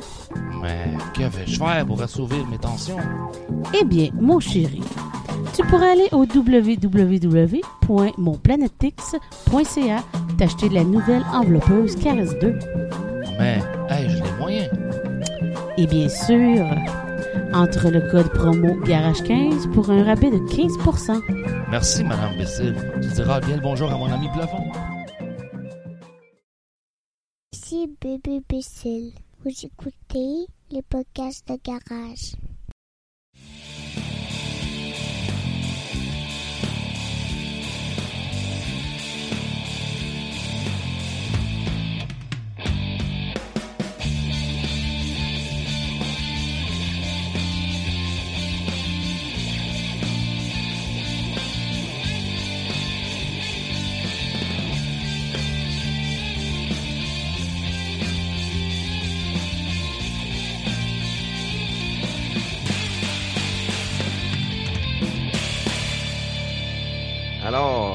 Retour de la pause avec euh, d'excellents acteurs. J'ai adoré euh, cette, euh, publicité, extrêmement professionnelle. Je dois vous dire aussi la chanson que vous venez, pas la chanson, mais la musique que vous venez d'entendre, c'est notre jingle, qui va être le jingle des podcasts de garage, qui a été fait par le groupe Office à Sacocheman. Euh, je me rappelle pas du nom du groupe, malheureusement. Prestateur, je ne sais pas si tu peux m'aider là-dessus. Est-ce qu'il veut qu'on en parle en ondes? Ah, bon, ouais, bon, on n'en parlera pas tout de suite. On va aller valider avec eux autres. puis Après ça, on, on pourra vous le dire. Mais on les remercie. On trouve ça extraordinaire. Nicolas Genet, de retour euh, avec, euh, avec toi. On a fait euh, un beau recap un peu de, de ta jeunesse, tes études, ton cheminement de carrière. Où est-ce que tu es rendu aujourd'hui? C'est ça qui nous intéresse maintenant. Puis, euh, ce qui nous intéresse beaucoup, beaucoup, c'est Codebox. Codebox, euh, c'est une école de coding que tu as fondée. Ça fait pas très longtemps. J'aimerais ça que tu nous fasses un petit, euh, un petit recap pour commencer, pour que le- le- les auditeurs vraiment sachent qui est, qui est Codebox. Et puis, euh, Attends un peu, sert. toi, là. là. Ça, c'est le sujet que je voulais parler. Puis Ah. là, malheureusement, je dois vous quitter. J'ai une conférence téléphonique avec. euh, par rapport à la job, je me, croyais tellement, mais tellement lundi, aujourd'hui, finalement, on est mardi. Fait que j'ai comme beaucoup d'autres affaires. Mais euh, je ne fermerai pas la session. On va peut-être en revenir. Mais euh, posez-en des bonnes questions parce que Codebox, c'est vraiment intéressant. Écoutez ça, euh, les auditeurs. Si vous avez des jeunes qui, cherchent, qui cherchent un peu dans l'informatique, ça, ça a l'air, c'est incroyable, euh, cette place-là pour apprendre à coder. Fait que, écoutez bien ça. Puis écoute, euh, Nick, si on ne se revoit pas, ça m'a fait vraiment plaisir de te jaser. Et puis, c'est super bien apprécié que tu viennes euh, parler avec trois, quatre bouffons qui se font des podcasts avec des, des morceaux d'informatique à 100$. pièces. Puis c'est vraiment, vraiment très apprécié. Hey, c'est toujours un plaisir. Ben, en tout cas, t'es, smart de m'avoir eu, euh, Alain. Ben, on s'est rencontrés au restaurant, là, au Party Pirate. là, puis Yes. Je t'avais bien aimé. Tu as pris du temps à me suivre sur Twitter, ça? On s'en jasera. Mais mais au moins, fini, t'as fini- Tour de coffre de char. t'as Ouais, le vous, vous m'expliquerez euh, Ben, c'est vous qui m'avez fait revenir sur Twitter, hein, parce que moi, j'y étais plus. Là. Bon. Moi, Twitter, là, je me fais grêler. Euh, Du moment que je parle un peu du modèle québécois, là, je n'ai pour trois jours. Là. Ah, j'ai fini. ça, ça m'a ça m'a écœuré. Je fais des jokes nono, là. J'appelle les gens coutus puis je niaise le petit gars. Salut, bonne soirée. Ciao! Salut à l'imbécile. Salut Alain. C'est vrai que ça a été long aussi, là. Parler une heure et demie de temps de, de- d'une carrière, tout ça, je trouve ça long. Là. N'hésitez pas à. N'hésitez pas à faire de l'édition mais c'est là-dedans. full intéressant. Là. Nous C'est- autres, euh, ouais. On t'aurait coupé que- avant si ça n'avait pas été intéressant, Nicolas. fait que, Tu veux parler de Codebox? yes. Ben, tu sais, moi, j'ai, j'ai, euh, j'ai des choses que je veux savoir au niveau de ta créa- la création de Codebox. C'était quoi l'idée derrière? Euh, c'est qui tes associés? Puis, je veux connaître un peu les, les- étapes, les embûches du début de l'ouverture, aller jusqu'à la première cohorte. Là. C'est, c'est un cheminement. Partir une entreprise. Moi, je l'ai déjà fait. Je sais ce que ça l'implique. Fait que, euh, explique-nous pour commencer, c'est quoi Codebox? Puis après ça, ben, on, va, aller, on va aller gratter un peu euh, en profondeur. À travers, à travers toutes les économies développées là, que vous connaissez, le, marché du travail, il y a un problème avec les technologies. On est dans le milieu de ce qu'on appelle la quatrième révolution industrielle. Puis, il y a un, un vrai gap, il y a un problème entre les gens, puis le genre de- d'employés, puis le genre de, de talent dont on a besoin pour faire face à cette quatrième révolution industrielle-là. Puis, ce que les gens savent faire. OK? Ça, c'est le premier constat qu'on fait. C'est le monde est en train de changer. On parle de self-driving car, on parle de crypto-monnaie, on parle d'intelligence artificielle, on parle de révolution des interfaces. Le monde, il, il il y a des gens, dont moi, qui ne souffrent pas du confinement à outrance parce que moi, je suis capable de m'évader avec un casque de réalité virtuelle. Puis je suis capable de faire comme si je voyageais, puis je suis capable de faire comme si je vivais des aventures, puis comme si je voyais des spectacles, puis comme si je regardais des games de basketball. Puis je suis capable de tout vivre ça dans mon bureau. Ça, c'est ça qu'on appelle la quatrième révolution industrielle. Puis le fait que tout le monde aspire à ça, mais il n'y a pas assez de monde pour mettre l'épaule à la roue parce que les gens ne savent pas manipuler les données, les gens ne savent pas mesurer le data, les gens ne savent pas développer d'applications. Les gens ne sont que des utilisateurs. Fait que ça a créé un, schisme, un, un immense fossé entre ce qu'on devrait savoir et ce qu'on sait en réalité, puis ce qu'on est capable de faire. Puis ça, le résultat, la conséquence de ce gap-là, c'est que ça laisse des humains derrière. Il y a des humains laissés pour compte dans cette histoire-là. Qu'est-ce que tu veux dire par euh, des humains laissés pour compte? Des, ben, il y a des gens aujourd'hui qui occupent des emplois qu'ils n'aiment pas. Il y a des gens qui ont des carrières qui ne les satisfont pas. Il y a des gens qui euh, ont énormément de regrets de, des choix de carrière qu'ils ont faits ou euh, des, des choix de vie qu'ils ont fait en amont. Puis ça a des conséquences néfastes sur leur vie, puis ils sont pognés dans, leur existence. Disons-le comme ça. Puis ces gens-là, ils sont, c'est les premières victimes de l'accélération du rythme des technologies parce que eux, ils n'ont pas le pouvoir d'achat de les adopter, puis ils n'ont pas les capacités d'en bénéficier autant que les autres. Donc, l'écart entre les riches et les pauvres s'accentue, s'accentue, s'accentue, s'accentue. Puis la fracture numérique qu'on appelle, c'est pas juste ceux qui n'ont pas d'Internet haute vitesse dans les régions. La fracture numérique, c'est vraiment, il y a ceux qui ont une meilleure vie ou qui sont capables d'avoir une, existence améliorée de- via les technologies, puis il y a ceux qui en sont victimes, qui ne sont pas capables de saisir cette révolution. Donc, c'est ça qu'on appelle la quatrième révolution industrielle. Puis, la conséquence du fait qu'il n'y a pas assez de monde qui savent faire des technos puis qui savent parler aux machines, ben, c'est que les entreprises qui ont des projets, puis les entreprises qui ont des visions, puis qui ont des ambitions, ben, elles ne sont pas capables de les mener à bien parce qu'elles n'ont pas les ressources en face pour engager, pour prendre euh, ces projets-là en charge. Puis, pourquoi ils ne sont pas capables? C'est pas juste une histoire de disponibilité, c'est une histoire de coût. C'est que ça coûte bien trop cher. En- engager un gradué de Berkeley ou euh, Stanford ou de Harvard, ça coûte super cher. Ouais. Euh, puis, il y a juste un tiers, de toute façon, des postes qui vont être comblés par des gens comme ça. Il y a deux tiers des postes en techno qui ne sont pas comblés aujourd'hui par des finissants d'école, par le, le système classique éducation, d'éducation.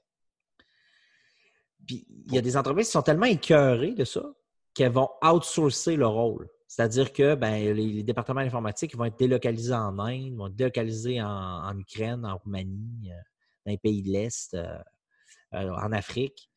Parce que c'est là-bas, ils en ont des ingénieurs, ils en ont formés, puis on est capable de les avoir pour moins cher. Donc, où tu te fais voler dans ton propre pays à payer trop cher des gens qui ne savent pas vraiment ce qu'ils devraient savoir, ou ils en savent, ils en savent suffisamment, mais ils devraient en savoir plus, puis ils ne livrent pas de la qualité parce qu'ils ont la tête grosse de même, ou tu te fais avoir à outsourcer ton affaire, puis tu ne possèdes pas ta propriété intellectuelle, puis tu te fais voler, ta- euh, puis ça prend trois fois plus de temps à faire des projets. Puis tu ne te les fais pas livrer avec le niveau de qualité que tu mérites. Fait que tout le monde est perdant dans ce système-là. Puis Codebox, c'est né pour résoudre ce problème-là. OK? On a mis en place un bootcamp qui dure 16 semaines, puis qui forme un individu aux technologies en quatre mois. Donc, Quatre mois, c'est c'est très court. c'est C'est très court. Puis c'est transformationnel comme expérience. Donc, c'est pas pour tout le monde. OK? Ça, je, je vais être très, très clair. Les deux premières semaines du programme servent justement à mesurer si c'est fait pour toi ou pas. OK? Puis il y a, des, pirates, il y a des gens avec toute la bonne volonté, des fans finis de Nicolas Genet, des fans finis de, Jeff, qui sont, qui sont pointés puis qui, ont, qui se sont rendus à l'évidence après deux semaines de tests intensifs. Il y en a qui ont essayé deux fois, qui ne sont pas capables de le faire. Ce n'est pas pour eux. Euh, soit les technos ne sont pas pour eux, ça ne les intéresse pas, ou soit le bootcamp en tant que tel, l'apprentissage à extrême vitesse, c'est quelque chose qu'ils ne sont pas capables de faire. Fait que, la première chose, c'est oui, tout le monde peut être un développeur en techno. Ça, c'est prouvé, démontré. J'ai toutes sortes de profils, des jeunes, des moins jeunes, des vieux, des pré-retraités. Il y en a de toutes les natures qui ont réussi. Ah ouais, j'aurais pensé que c'était quelque chose plus les jeunes parce que tu as une partie bourrage de crâne quand même. Non, il n'y a pas de bourrage de corps, c'est tout hands-on. Donc, pendant les 16 semaines que tu vas faire, tu, tu vas ne faire que des technos. Donc, c'est très, très limité la théorie que je te donne. Donc, euh, nous autres, on a enregistré des petites présentations de mise en contexte une fois par semaine, donc le lundi. Donc, c'est un petit peu comme des TED Talks. là. Puis, ça, ça met en scène le thème de la semaine. Puis, après ça, c'est que des exercices pratiques. Puis, tu as jusqu'à vendredi minuit pour me remettre ton travail. La moitié du temps, c'est en individuel. L'autre moitié du temps, c'est en équipe. C'est là que tu découvres c'est qui les leaders. C'est là que tu ton leadership. C'est là que tu apprends à ceux qui ne sont pas leaders cette semaine-là comment être un bon coéquipier. C'est là que tu apprends aux gens comment se comporter en réunion. C'est là que tu apprends aux gens toute une série de soft skills du genre euh, en entreprise, quand tu vas avoir ta vraie job en techno, c'est pas vrai que tu vas tout savoir. Mais on peut t'apprendre c'est quoi les bons réflexes à avoir pour pas paniquer devant quelque chose que tu ne sais pas. Donc, ça, c'est on, leur apprend aussi beaucoup les soft skills, puis beaucoup les, le, comportement, puis les, talents de communication, développer tes capacités à expliquer ce que tu fais, tenir tes engagements, euh, l'importance des délais. Toutes ces choses-là, c'est des choses que tu apprends chez Codebox. Qui En vont plus- réellement te servir sur le marché du travail. Parce qu'on Ah ne ouais. se le cachera pas. En général, quand tu vas à l'école, moi, à 18 ans, j'ai fait un cours de mécanique auto. Quand je suis arrivé dans un garage, je- ça ne ressemblait pas à tout à ce que j'avais appris. là. Non, C'est- ben, on- c'est la réalité qui te rattrape après, hein, c'est ça. hein? Oui, exactement. Ou il y a beaucoup de choses que tu n'as pas appris pendant tout. Tu ne pensais pas du tout que c'était ça. L'école, c'est une chose. Quand tu arrives sur le marché du travail, même il y a des employeurs, des fois, qui te disent C'est quoi que tu as appris à l'école? Mets ça dans les poubelles. Ben, On va ça. te le montrer à cette heure, c'est quoi que tu as à faire. Mais en technologie, moi, j'ai trop vu ça. Des gens qui sortaient de trois années difficiles d'école, puis finalement, ce qu'ils ont appris, je peux rien faire avec. Hey, Ça m'est arrivé. C'est grave, hein? C'est très, très grave. grave. Euh, fait que là, moi, c'est pas ça que je voulais. Puis moi, j'ai fait une découverte, en fait. Quand j'étais chez The Real Real, là, moi, je pouvais pas les engager, les ingénieurs de, de- de- de Stanford puis de Berkeley. Je pouvais pas. Parce qu'ils voulaient tous aller chez fucking Uber. Ils voulaient tous aller chez Airbnb. Ouais. À la rigueur, ils vont tolérer d'aller chez Facebook. Ils vont aller chez le méga Google pour l'avoir sur leur CV. Euh, mais c'est ça qu'ils voulaient faire. Fait que là, moi, je les aurais pas, ce monde-là. Parce qu'ils appliqueront pas chez The Real Real qui revend des sacoches.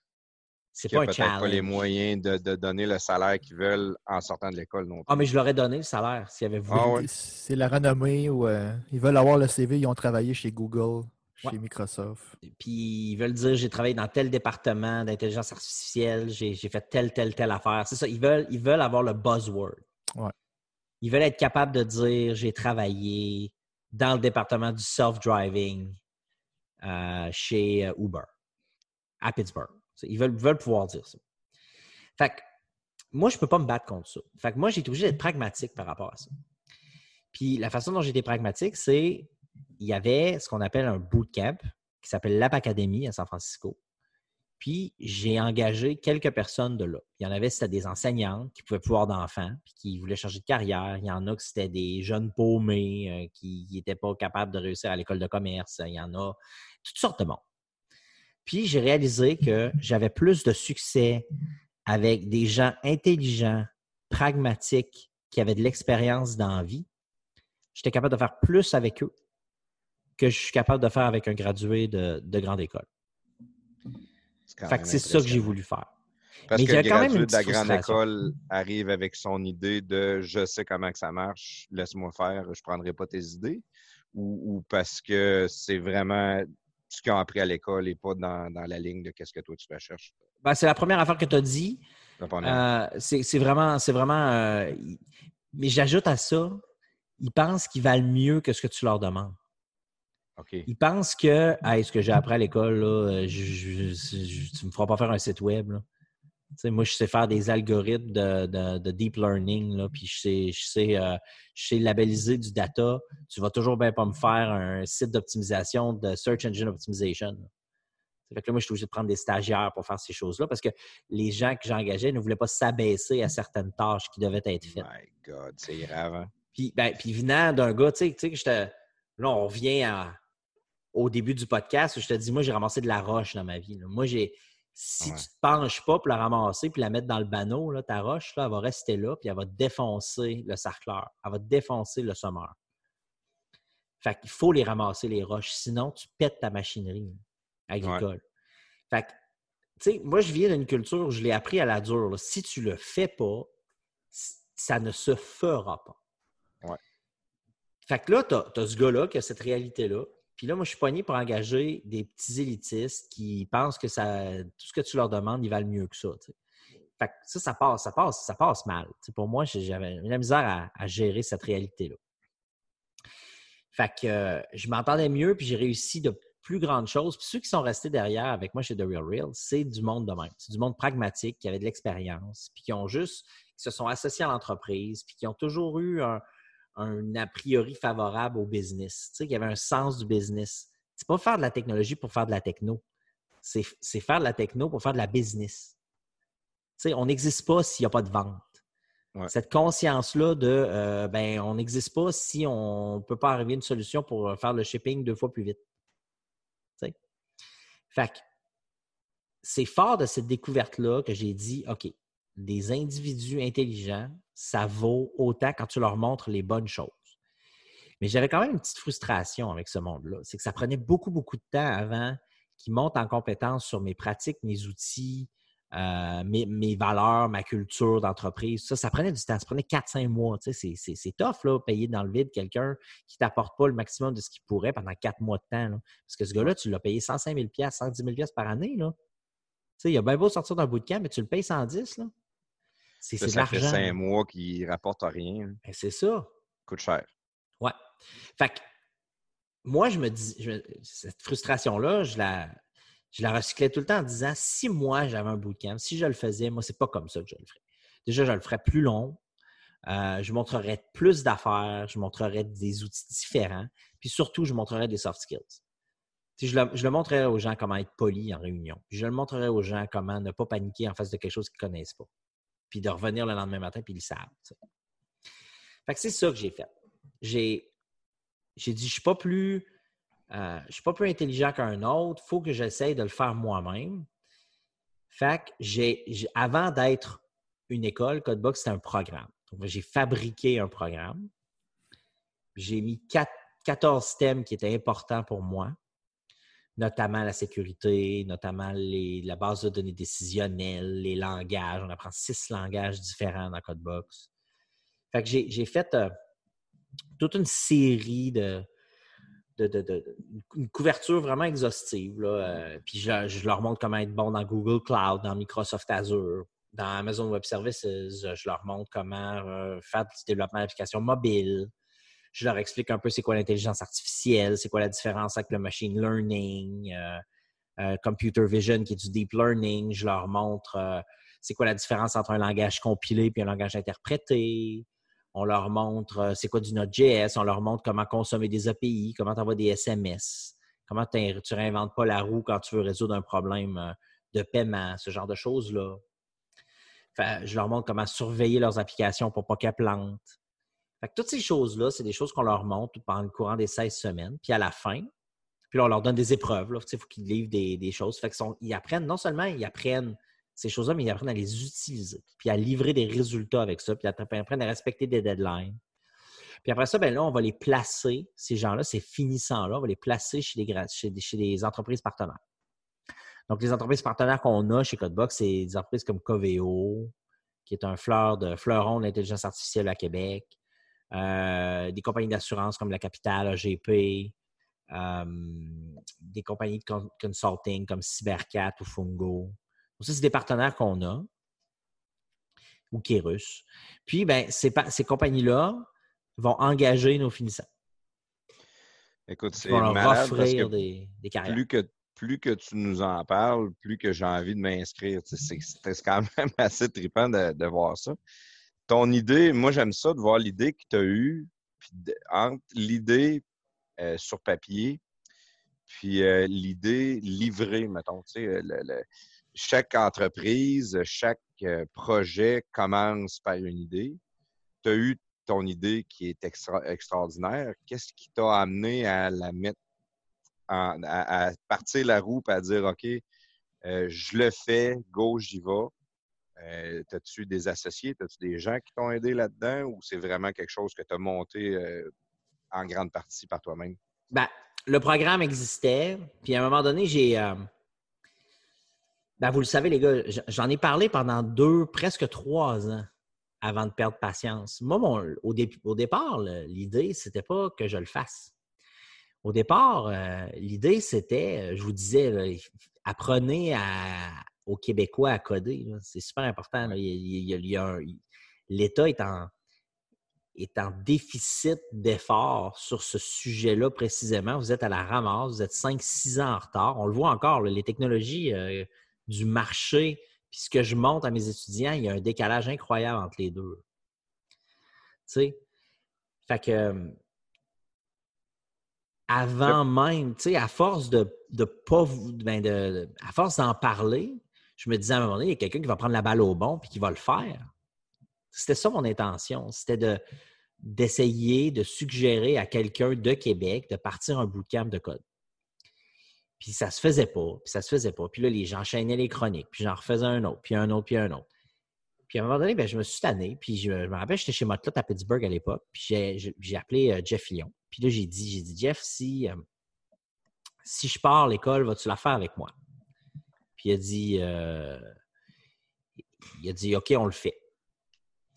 Fait que j'ai dit, ben, dans ce cas-là, il faut qu'on se trouve quelqu'un qui va s'en occuper comme il faut.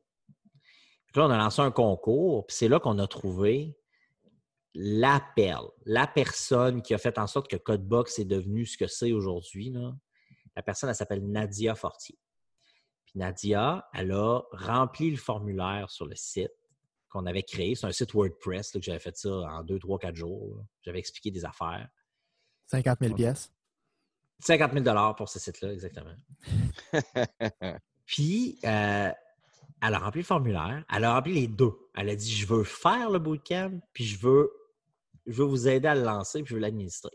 Donc là, on a shortlisté trois personnes qui avaient, qui avaient l'air super motivées pour s'en occuper. Puis, Jeff et moi, on a choisi Nadia. Puis, c'est elle qui a eu la job. Puis, Nadia est devenue cofondatrice de l'entreprise. OK. Donc, elle a investi. Elle a, elle a, elle a commencé au mois d'avril 2018. Puis, elle a commencé ses démarches. Puis, au mois de mois d'août de la même année, Codebox était né. Puis, on lançait notre première cohorte. Puis là, ça a été quoi le plus dur à faire une fois que Nadia est engagée? Parce que là, tu sais, se partir à son. Partir quelque chose, c'est facile à. Très facile à dire, très dur à faire. Euh, Est-ce que ça a été réellement de, euh, trouver des participants? Ça a-tu été le, loyer? Ça a-tu été le financement? Qu'est-ce qui a été le plus dur à aller trouver pour réussir à partir de la première cohorte? Euh, c'est une bonne question. Il y a, il y a eu des, des embûches dans à peu près tout ce que tu as énuméré. Euh, se faire accepter du milieu québécois avec un concept que personne n'arrive à comprendre, ça a été tough. Euh, il a fallu se battre beaucoup avec la Ville de Québec pour, euh, pour qu'ils nous aident financièrement. Il fallait être très patient par rapport à ça. Euh, L'aspect se trouver une maison crédible aussi. On a eu beaucoup de. Beaucoup on a exploré beaucoup d'avenues avant d'en arriver à, à trouver. À élire domicile à Le Bourgneuf où on est. On est dans le complexe Vision à Le Bourgneuf. Euh, maintenant aussi, on a un campus à Montréal, sur Wellington, euh, Verdun. Euh, le, le- le challenge de se trouver une maison qui nous décrédibili- décrédibiliserait pas a été, a été compliqué aussi. Mais Nadia a réussi ça. Après ça, il a fallu aménager le local. Puis il a fallu être prêt à temps pour le kick-off du mois d'août. C'était quelque chose, c'était significatif comme challenge. Puis après ça, il a fallu livrer le programme pour une première fois. Il a fallu trouver des coachs qui voulaient bien jouer le jeu. Parce que une des forces du programme, c'est que c'est pas des profs qui te montrent ça. C'est pas des profs, des has qui, qui, sont pas bons en développement puis qui peuvent pas trouver de vrai job, qui, qui, qui, sont profs de cégep. là. C'est pas ça. là. C'est. C'est des, des gens, c'est des développeurs seniors avec des carrières qui prennent de leur temps pour montrer à des gradués, à des participants, des futurs gradués. Comment, comment tu les as trouvés, eux autres, par des Nadia. chasseurs de tête? C'est C'est Na- Nadia. c'est- Nadia qui, qui a réussi à convaincre euh, une équipe qui s'appelle Fungo, euh, une équipe de développeurs seniors, de, de, de- de plonger dans l'aventure avec nous. Puis, euh, puis ben, ils sont encore là avec nous. Donc, Fungo, c'est un, un élément super important du succès de Codebox. C'est- Les coachs, c'est la pierre angulaire de notre affaire. Si euh, tu vas à Montréal, on n'en a pas des, aussi qualitatifs des coachs. Puis ça se ressent dans, l'offre puis dans la, qualité de la délivrance du programme. il y a plein d'ajustements qu'il faut faire euh, à Montréal, justement en lien avec le fait que, euh, que nos coachs sont pas, c'est pas Fungo. tu sais. Donc, il y, a comme une magie qui s'est opérée pour cette première implémentation-là. Puis le programme a marché. Euh, puis la première cohorte qu'on a livrée, ben, on, a, on a placé presque tout le monde. Donc, ça, ça a comme fait boule de neige. Là, on en est à cinquième et sixième. Donc, la semaine dernière, c'était très émotif pour nous parce qu'on a livré la cinquième et la sixième cohorte de Codebox. On en a livré une à Québec puis une à Montréal. Wow. As-tu euh, espérance à un moment donné? Parce que tu sais, tantôt, tu parlais que il fallait que tu fasses ton cours à l'université, euh, ton, ton, ton, ton diplôme universitaire pour rentrer aux États-Unis. Ouais. Mais là, Je pense plus avec- parce qu'il s'en venait gestionnaire à ce moment-là. là. C'était au niveau Ouais, de la mais c'est parce qu'il voulait son visa, s'il voulait son visa de travail, ça prenait son bac. Ouais. Son cours universitaire. Avec euh, Codebox, est-ce que vous avez espérance que. Parce que là, c'est pas. euh, les gouvernements, ils disent, ils disent pas que tu as un DEC ou un, un, un- un- un diplôme Non. professionnel. Là. Non, c'est pas reconnu. C'est ça, c'est pas reconnu. Est-ce qu'à un moment donné, vous voulez que. le- ben oui, j'espère là, que le gouvernement dise bon, ben regardez, si tu- gradues une technique à Garneau en programmation ou tu fais la, cohorte de Codebox, ben tu vas pouvoir rentrer au gouvernement ou tu vas pouvoir euh, être reconnu pour rentrer avec une équivalence. Je te mentirais de te dire que le marché le veut. c'est une des questions qu'on a le plus souvent. Est-ce que votre formation est reconnue par le gouvernement? Euh, les gens puis le marché ont l'air de donner de l'importance à ça. Donc, je te dis, je te mentirais si je te disais que c'est pas important pour moi. Euh, mais moi, c'est par les résultats que je veux prouver que ça fonctionne. Puis à un moment donné, ben, on va être soit incontournable ou soit tellement dérangeant qu'ils vont être obligés de considérer. euh, il y aura suffisamment de gradués de Codebox qui auront eu suffisamment de succès pour aller faire du lobbying à la bonne place pour que leur activité puis que leur succès soit reconnu en tant que tel. Ça va se faire tout seul. Ben, ça se faire tout Ben, seul, pas je tout pense seul, pas. pas tout seul, mais ça va comme être euh, naturel. Ouais, je pense que ça va être organique. Là. Je pense que ça va être un mouvement euh, qui va venir du, du fond. Là. Puis, parce que des bootcamps, il n'y a pas juste le mien, il y en a- il y en a d'autres. Euh, moi, ce qui distingue mon bootcamp des autres, c'est juste que bon, ben, c'est le programme déjà que je vous explique depuis tout à l'heure. Mais c'est aussi le fait que nous, on prend tous les risques jusqu'à la graduation. Euh, si, tu, si tu te qualifies, on ne te chargera rien tant aussi longtemps que tu n'as pas complété ton programme et que tu n'as pas réussi. Moi, je ne suis payé à t'enseigner que si j'ai réussi à trouver une job. Puis je suis capable de trouver une job avec un salaire annuel qui me permet de te charger 20% de ce salaire annuel-là en frais de scolarité. Si je t'ai pas trouvé de job, j'ai échoué, c'est pour ma pomme. C'est 20 OK. Oh, wow, la ouais. première Non, ça, année. Ça, ça, je savais pas ça. C'est juste sur la du première salaire année, annuel de la première année. Oui, juste une année. C'est juste un an. C'est vraiment, si tu mets, euh, ben, pas tes couilles sur la table, mais tu sais, tu, euh, tu faut que tu as confiance, là, tu sais, là, pour, euh, pour avoir une offre comme ça, tu n'as pas le choix d'avoir confiance. à- C'est Ouais. pas bullshité, là. Euh, c'est ça. C'est le, le- le challenge, c'est vraiment de convaincre le marché de la valeur de nos gradués, là, de nos finissants, puis d'être capable de leur démontrer ce qu'ils savent faire. Puis comme je te disais tout à l'heure, c'est il y a certains paramètres de ce marché-là qui sont en déphasage entre ce que je. Parce que moi, je montre des affaires de la Silicon Valley, puis je montre des affaires super modernes. C'est en décalage avec les technologies qui ont été adoptées dans la région de Québec, dans la région de Montréal. C'est beaucoup de vieilles techno. euh, puis c'est beaucoup de monde avec des decks, puis avec des, des, des bacs qui protègent leur chasse gardée. Fait que quand tu arrives, quand tu, débarques avec des, enfants de- qui ont 16 semaines de technologie dans le corps, puis qui viennent manger ton lunch parce que les autres, ils savent faire des skills Alexa, puis les autres, ils savent, euh, ils savent faire des, régressions logistiques, puis ils savent faire, euh, ils savent faire du C-Sharp puis du Go, alors que toi, tu n'as pas le temps d'en faire. C'est frustrant, c'est- dérangeant. c'est pas de venir faire manger ton lunch. Hey, il Excuse-moi. il euh. Oh, Alain de c'est- retour.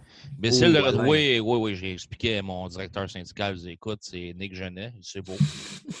Il faut que j'aille. euh, C'est beau. ah, il faut, faut que j'aille closer ce Il dit podcast. excuse. Ouais, non, c'est ça. Parce qu'il faut que ce soit un podcast de qualité. Fait qu'il fallait que je sois là pour la fin. Exactement, exactement. Ça, ça nous Euh, amène un peu à vouloir. C'est quoi la question, le- euh, Alain? Ouais, ta gueule, plafond.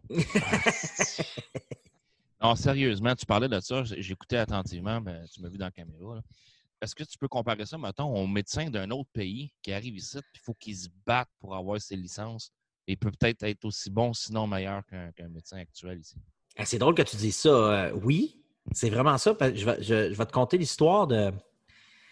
Il y a une, une- immigrante brésilienne qui s'appelle Elena, qui, euh, elle, là, depuis qu'elle était arrivée du Brésil, là, les seuls jobs qu'elle avait, c'était euh, dans, garderies, puis des, elle pouvait juste avoir des jobs de lavage de vaisselle, puis des, des- des- des jobs.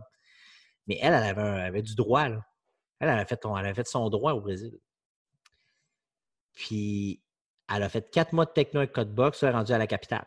Puis, on ne jure que par ses capacités, son talent. On est, tout le monde est content de ce qu'ils savent faire. Donc, c'est pas une nécessité d'aller appliquer au public en sortant en courant de là. là. Tu peux. Euh, euh, Ben non, surtout que le public, il n'est pas très réceptif à notre programme encore. là. ouais, ça va prendre encore un peu de temps. là. Parce que tu peux pas, tu peux pas envoyer un codebox au ministère du Revenu. Ils vont regarder s'il y a un deck ou un, C'est ça, il ne sera pas léger. un bac. là. Ça nous amène un peu à connaître, selon toi, tes- tes- au niveau du futur de Codebox, tes prévisions 5 ans, 10 ans, les marchés à développer, les villes où est-ce que tu veux t'implanter? Veux-tu être euh, nord-américain? Veux-tu devenir mondial? C'est où est-ce que Nicolas Genet souhaite amener Codebox? Euh, le, financement de l'entreprise va déterminer le rythme auquel ça va se passer. Mais euh, moi, mon objectif, c'est. Par exemple, tu sais, la crise du COVID est arrivée peut-être un petit peu trop tôt dans le cadre de Codebox parce que imagine si on avait eu le temps d'en ouvrir une à Vegas, imagine si on avait eu le temps d'en ouvrir une, une classe à Philadelphie, qu'on avait eu le temps d'en ouvrir une à Pittsburgh, une à Tampa, comme on veut faire, une en banlieue de New York. Imagine ça. Avec le chômage actuel, avec l'inactivité. Là, on aurait pu offrir une fenêtre, il y a une fenêtre d'inactivité forcée. Là. On aurait pu avoir tous ces campus-là de Codebox qui enseignent puis qui montrent les technos à du monde qui, euh, au moment du redémarrage, auraient comblé ce fameux skills gap dont je te parlais tout à l'heure. Tu sais, le challenge que j'essaie de relever, moi, c'est de combler l'écart entre les compétences des, des individus aujourd'hui puis les compétences qu'ils devraient avoir pour faire partie de la quatrième révolution industrielle. Puis, si on regarde de façon très pragmatique, là, il y a plein de marchés qui mériteraient d'avoir un bootcamp comme Codebox qui prend tous les risques. Parce que nous, la clientèle qu'on est capable d'attirer, c'est des gens qui ne sont pas capables d'arrêter un an pour apprendre les technos. Ils quatre mois, c'est bien en masse pour eux autres. Soit que ça va être quatre mois sans revenu, ou soit que ça va être quatre mois sans pouvoir s'occuper de tes enfants. Parce que c'est ça, Codebox. C'est du- du dévouement 100% corps et âme euh, jusqu'à 80 in. heures par semaine. All in pendant quatre mois. Ça passe vite, par exemple. Tu t'en rappelles pas. là. Tu sais, ça- C'est comme un traumatisme. Là. Euh, tu vas l'oublier très, très, très rapidement après. C'est comme l'été au Québec. Voilà. Tu, tu- hein, ça, ça part-tu vite, tu penses? Boum, Hein? fini. Ouais. Bon, ben là, c'est pareil. On- C'est exactement la même chose. C'est un rip-off de Band-Aid. C'est euh, quatre mois de souffrance, quatre mois de. Il y en a qu'on fait pleurer. Il y en a qui, qui ont des crises de panique, des crises d'angoisse. On sait tout gérer ça. Mais après, il n'y a plus personne qui en parle de cette souffrance-là puis de ces efforts-là parce que ça, tout le monde est unanime sur le fait que ça a valu la peine de prendre le temps de le faire. Donc, puis là, on est sur le bord d'atteindre le 100 gradués. On est à, on est à 90, 95 en ce moment. Donc, il y a plein de marchés avec des gens avec du fort potentiel cognitif qui mériteraient d'avoir une chance d'apprendre les technos à la mode Codebox, mais en ce moment, on en a juste deux campus, puis un nombre limité de participants qu'on peut accepter à la fois. Donc, moi, mon ambition, c'est d'avoir l'opportunité de lancer un Codebox dans chaque marché qu'il mérite, puis dans chaque marché qui pourra en bénéficier. C'est la première chose. Puis la deuxième ambition que j'ai, c'est d'adjoindre avec la formation ce que j'appelle depuis tout à l'heure l'atelier digital, le digital workshop, où là, non seulement je suis capable de prouver aux gens que ça s'apprend les technos, mais je suis capable aussi de montrer que les technos, ça se fait bien, puis ça n'a pas besoin de coûter cher. Ça n'a pas besoin d'être fait par des ingénieurs qui savent faire 100 ponts. Parce qu'en réalité, c'est 100 fois le même pont qu'on veut faire. Un pont moderne aujourd'hui, c'est toujours la même affaire. Un site web de commerce aujourd'hui, c'est toujours sur Shopify. Fait qu'arrêtez de me parler des 70 autres plateformes qui ont existé avant Shopify. En ce moment, ce qui est tendance, ce qu'il faut utiliser, c'est shopify.com. Fait une fois que tu t'es lancé un site Shopify puis que ton revenu est fait, puis que ça t'a coûté un dixième de ce que ça a coûté à vente privée pour lancer son premier site, ben c'est- puis, là, je dis un dixième, mais c'est peut-être un millième. Ouais. Ben, là, c'est un problème résolu. On peut passer à autre chose. Vos ressources, mettez-les dans quelque chose d'innovant, mettez-les dans quelque chose qui va faire de, vous, euh, qui va vous différencier euh, en face de votre compétition, augmenter vos marges. Vous pouvez mettre votre argent ailleurs. Une des ambitions que moi j'ai avec l'atelier digital, c'est d'être capable de montrer à des gens qui ne peuvent pas nécessairement se payer des projets informatiques. que Là, oui, en fait, tu peux t'en payer un pour vrai. Avec du, c'est du, du monde compétent qui va te le faire. Tu vas avoir des résultats. Donc, c'est un peu le, le- le futur de Codebox, c'est les villes qui, qui en ont besoin. Euh, Ouais. Tu me demandais un Nord-Américain euh, à- mondial. Tu me, demandes- de- tu me demandais Nord-Américain Nord- tu me demandais Nord-Américain mondial. Oui. La réponse, c'est mondial. J'aimerais ça être capable de. c'est vraiment les, les- les- les- les économies développées qui ont ce fameux problème-là de, de- de skills gap. Moi, je voudrais aller le combler partout, c'est possible. Ah, c'est très hot. Méchant projet. Beau projet. Ouais. Puis c'est juste le début, c'est ça ça qui est le fun, parce qu'à un moment donné, ça va marcher, puis tu vas devenir un futur euh, Elon Musk ou euh, Jeff Bezos, puis là, ben, on va dire, hey, on l'a déjà eu en podcast, nous autres, dans un On a- garage. On a deux heures et quart de footage de ce gars-là qui parle sans arrêt. Tu savais Euh, qu'il y avait le, le fiston d'un ancien euh, célèbre personnage Twitter qui est chez vous à Montréal? Oui, ben oui, tout à fait. Monsieur Price, Gary Ouais, Price. ouais, ouais, ouais, ouais. Ouais. On est toujours fiers d'avoir des, pi- des pirates puis des, des- des- des gens qui nous font confiance puis qui. Parce qu'il y en a, là, pour qui on a vraiment changé leur vie. Tu sais, j'ai des, histoires qui tirent les larmes. là. Vous irez sur le site, codebox.biz. là. Vous irez voir toutes les histoires qu'on raconte sur nos, nos gradués. C'est pas des. C'est pas des. C'est toutes des vraies histoires. Tu sais, l'histoire du gars qui livrait des sandwichs chez Coveo puis qui se disait crime, ça, ça a l'air cool ce qu'ils font ici. Il vient chez Codebox, fait quatre mois de techno. Il travaille chez Coveo aujourd'hui, il est à R&D. Il livrait des sandwichs là-bas, maintenant il code pour eux. Très hot. C'est hot. Ben, Des histoires de il y en a plein. là. Euh, de, de Codebox, ça m'amène à parler de, de la plateforme que vous avez développée pour les podcasts, la, la plateforme de Podbox. C'est la plateforme que nous autres, on utilise, ça fait euh, quelques mois déjà. On a eu la chance euh, que tu nous fasses une formation via Zoom. Tu as dit, les gars, je vais vous expliquer comment ça fonctionne, le- toutes les questions, les détails qu'on pouvait avoir, vous nous avez, vous nous avez aidé là-dedans. Euh, on a prestateur à, à la production qui est euh, beaucoup plus ferré te- technologiquement que le reste du groupe. C'est Non, pour pas, ça que juste lui qui pas juste technologiquement. là. Bon, en tout cas, le reste, là, euh, tu peux aller te recoucher.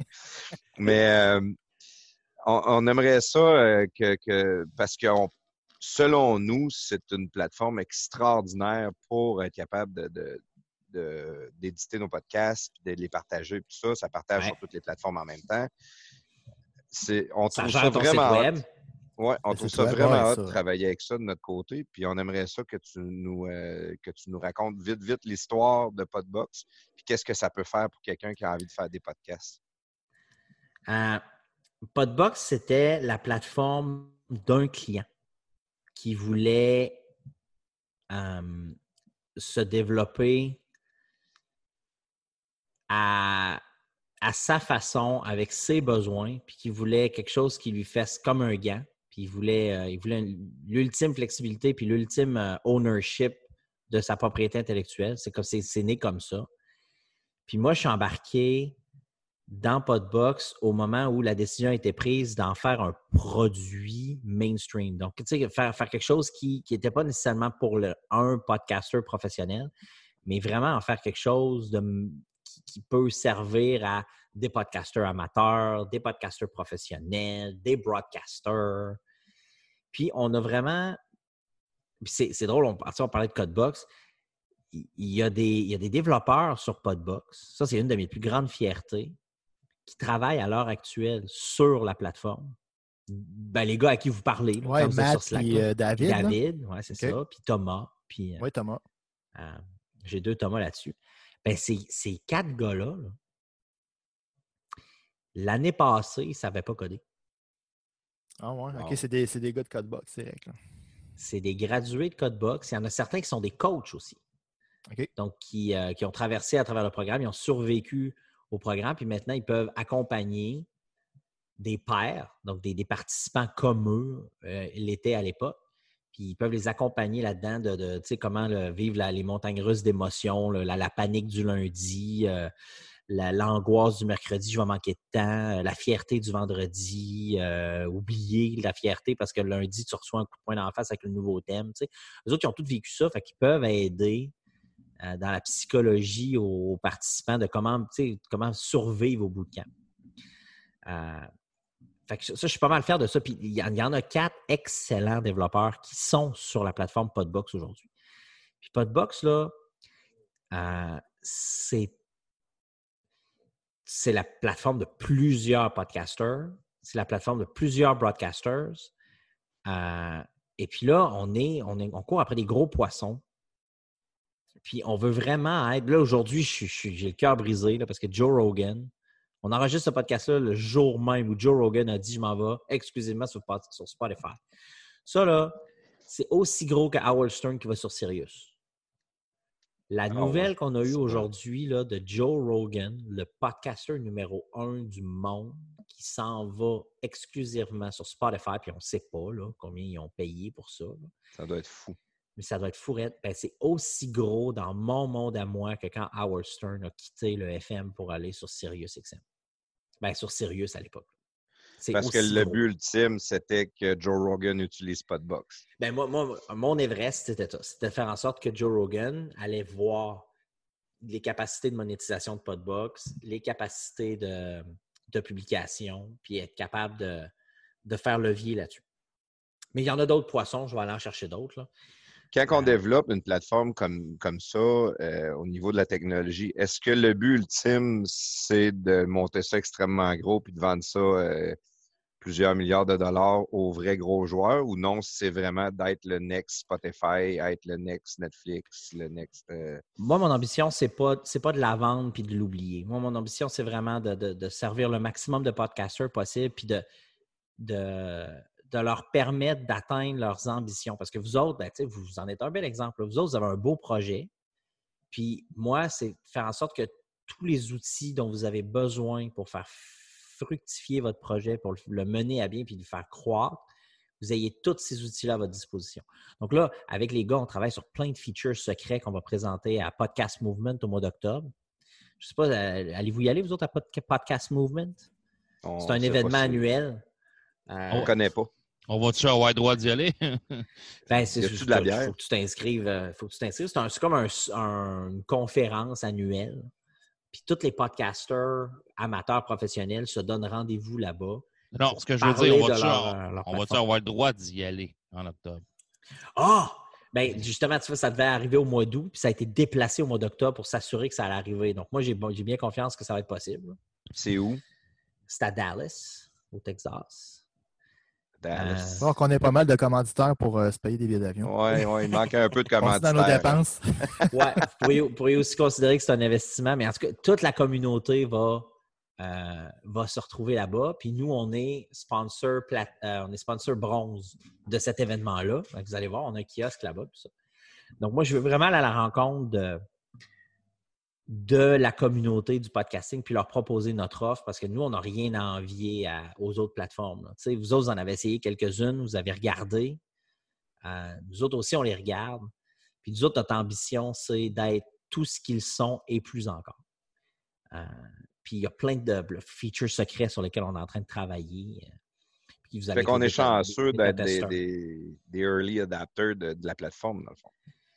Oui, puis j'espère que vous allez vraiment euh, tirer profit de toutes les, nouveautés qu'on se prépare à, sortir, là, justement en, préparation du podcast movement. On va vous mettre bêta-testeurs dans nos affaires. Mais, euh, mais il y en a vraiment qui vont vous créer des, des, des, des, des- competitive edge là, assez impressionnants. vous allez sonner comme une tonne de briques. euh, Vous allez. ça va sonner pro. Tu es en train de dire qu'on sonne pas pro, là? Ben, toi, euh, c'est plus toi, prestataire. ouais, mais tu as un bon micro. Là. Moi, je vois ça. là, C'est c'est- Ouais, la qualité. là. Fifine 669. There you go. 52 pièces sur Amazon. Ça fait Ça fait. Mieux, que- Ça fait- mieux que mes écouteurs de téléphone, mettons. Ouais. Puis, euh, mec, ton antipof arrive, là, tu vas voir, ça va, Ouais. euh, Ça va tout changer. un un message en passant. Je vais essayer de parler plus, plus loin du si micro. On Ah, là, a là, là, des, là. euh, si on a du monde qui sont intéressés à faire un podcast comme on fait, puis qui voudraient utiliser la plateforme de Podbox, c'est quoi la, meilleure venue pour eux autres? Ben, ils vont sur euh, podbox.co, donc c'est podbox.co. Puis là, ben, ils vont voir le descriptif, la présentation du produit, puis ils peuvent, faire sign up, puis ils peuvent s'inscrire. Il y a une version gratuite. Vous autres, vous avez été, euh, avez été, vous avez été sur la version gratuite pendant un petit moment. Après ça, du moment qu'il y a des besoins un peu plus spécifiques, notamment si tu as besoin d'un site web ou si tu as besoin de plus d'heures de podcast par mois, ben là, tu peux, tu peux, il y a une version à 4,99 par mois, il y a une version à, à 29,99, puis une version broadcaster. Mais là, à- avec ce à podcast-là, 99 par mois. avec, avec ce podcast-là, on va, on va buster notre. Au moins, le mois achève, là. On vient, on vient de buster le mois au complet. on est chanceux, on connaît le boss. D'après moi, on va passer ce coup-là. Ouais, ça. vous allez peut-être avoir un, un break. Une- Une chance, c'est pas. Ba- chance, c'est pas Batman le boss, parce que. Il n'aurait pas eu de rabais. Non. Batman, il voulait se connecter, mais là, il est reparti. Là, il était dans la file d'attente, puis j'ai dit un peu, mais là, il, il ne croit pas qu'on est encore live. Il dit Je ne crois pas que vous êtes encore live. Ça fait pas bien bien professionnel d'arriver dans le milieu de. Ok, ta gueule. Ouais, Bon. c'est vrai. Ouais, Ben, gars, hier, le gars, pendant- il vient de se reconnecter, fait qu'on va le saluer pendant qu'il va, il va sûrement vouloir poser des questions. Batman, il est tout le temps de même. C'est là que nous autres, on Ouais, va il pose une question. Quand je vais closer le podcast, il va poser Non, une il va poser une question. Mais là, suis sûr qu'il ne croit pas qu'on est encore live. Non, lève-là. Lève-là. Mais euh, beaucoup, beaucoup de potentiel, pas juste de potentiel, mais d'ambition sur Podbox. C'est une plateforme que je veux. euh, c'est le plus beau produit du portfolio de Codebox. Wow. C'est euh, une grande, grande fierté. C'est une plateforme qui avait énormément de potentiel quand on l'a reprise. Mais euh, là, on double down sur sa capacité à, à, à- à aider puis à servir euh, autant des broadcasters, des vrais pros, là, sais, des, des centaines de milliers d'audios par jour. là. Je vous- nous autres, notre, notre plus gros client, c'est RNC. là. Donc, Choix puis euh, 91.9 Sport à, à Montréal. Puis, euh, c'est c'est des besoins de fiabilité incroyables. Puis notre plateforme, elle ne bouge pas. là, donc, euh, je suis pas mal content. Là, on dit ça, mais demain, elle va planter, là, juste à cause que j'ai dit ça. Mais euh, On va perdre tout, euh, tout notre audio enregistré ce soir. En tout cas, on est prêts, nous autres, à faire être bêta-testeur. là, Si des. des, des, des- des, euh, on, est, on est prêt à, à faire des tests, des, des, des, des, des features que tu veux qu'on teste. Là, on, est preneur. Ben, ça va être avec plaisir. Euh, Dès, dès qu'on. ben, de toute façon, nous autres, on- vous êtes sur Slack avec nous. Ouais. Donc, euh, on va vous poster vos- les liens vers les outils, euh, notamment un outil qui s'appelle Podbox Studio, que je veux absolument que vous me disiez ce que vous en pensez. Génial. Euh, on dit euh, salut à notre ami euh, Carrie Batman qui vient d'apparaître de même un peu en retard. là. On- il nous en reste pas long, Batman. Fait que... légèrement en retard. Salut Nick, comment ça va? Ça va bien, ça va bien. Bon, euh, Nick. Attendez pas à ce euh, qu'on soit encore live à cette heure-là. hein? Non, pas, pas en tout, pour vrai. Vous avez commencé à 8 heures pour vrai ou. euh? Oui, oui, oui, Oui. ça a commencé à 8 heures. Mais vous allez virer ça en trilogie, je peux pas croire. ouais. Barnac, esti, ça fait. Donc, ça fait exactement 2 heures, 2 heures et demie, pas loin. Ouais. Oui. Fallait bien que tu sois là pour mettre le premier sac dans le podcast aussi. Ouais, Ouais, c'est ça aussi. C'est-tu Ah, possible ça- de, wa- de watcher ton esti de langage? Ouais. Oh, ben, c'est est là aussi. Crise, Ben, crise de Dans le bunk bed, tout feutré. si je suis même parti une demi-heure, j'avais un téléphone à faire. je, je reviens, il est encore là. Ben, Chris, on va jaser encore. Yes. Nicolas, euh, dans le fond, il, me reste, il me resterait comme deux sujets à t'amener. Euh, un des sujets que je veux te parler, vu qu'on parle de podcast, c'est que toi, tu en as fait un, un podcast. Euh, moi, je les ai tous écoutés. Euh, Code Beat, que ça s'appelle, sur à peu près toutes les plateformes que vous pouvez aller chercher. Moi, je, je suis sur euh, Podcast Addict, mais je sais que tu as Apple Podcasts, on a Spotify, on a Name It, là. Il, y en a euh, vraiment euh, plusieurs, plusieurs. Excellent podcast. C'est tout le temps vraiment le fun de t'entendre parler de technologie, de, de- de qu'est-ce qui s'en vient, de, de les développements, les nouvelles recherches. Euh, puis on le voit que la technologie, ça avance à une vitesse Oui, ah c'est oui, c'est phénoménal. On, on a même de la misère à suivre. là. Puis euh, j'aimerais j'aimerais ça parce que ton podcast, là, tu as, eu une pause pendant un certain temps, puis je pense que tu vas recommencer à en faire. Oui, on va redonner vie au channel. En tout cas, on va recommencer à poster du, du contenu dessus. Euh, il est grandement temps hein, qu'on fasse des mises à jour sur les sujets qu'on avait abordés. Euh, je pense qu'on a, je pense qu'on a célébré une année d'absence sur ce, ce channel-là. Euh, donc, il, il est grand- grandement temps d'une mise à jour sur les crypto-monnaies euh, avec le Bitcoin à 10 000 euh, il est- Puis il s'est passé quelque chose cette semaine avec, en lien avec le Bitcoin sur euh, le- il y a eu le, le fameux halving. Hal- Donc, le euh, halving, ouais. le halving. Donc euh, maintenant, ça coûte plus, euh, ça rapporte plus 12,5 Bitcoin pour miner un bloc. Maintenant, ça, rapporte la moitié moins. Euh, puis il y a, il y a- il y toute cette phase de maturité-là en lien avec le Bitcoin euh, et les crypto-monnaies qui, qui gravitent autour. Après ça, euh, il, y a, il y a beaucoup de choses à dire sur l'intelligence artificielle à nouveau. Euh, pourquoi ça ne va pas aussi vite qu'on avait dit?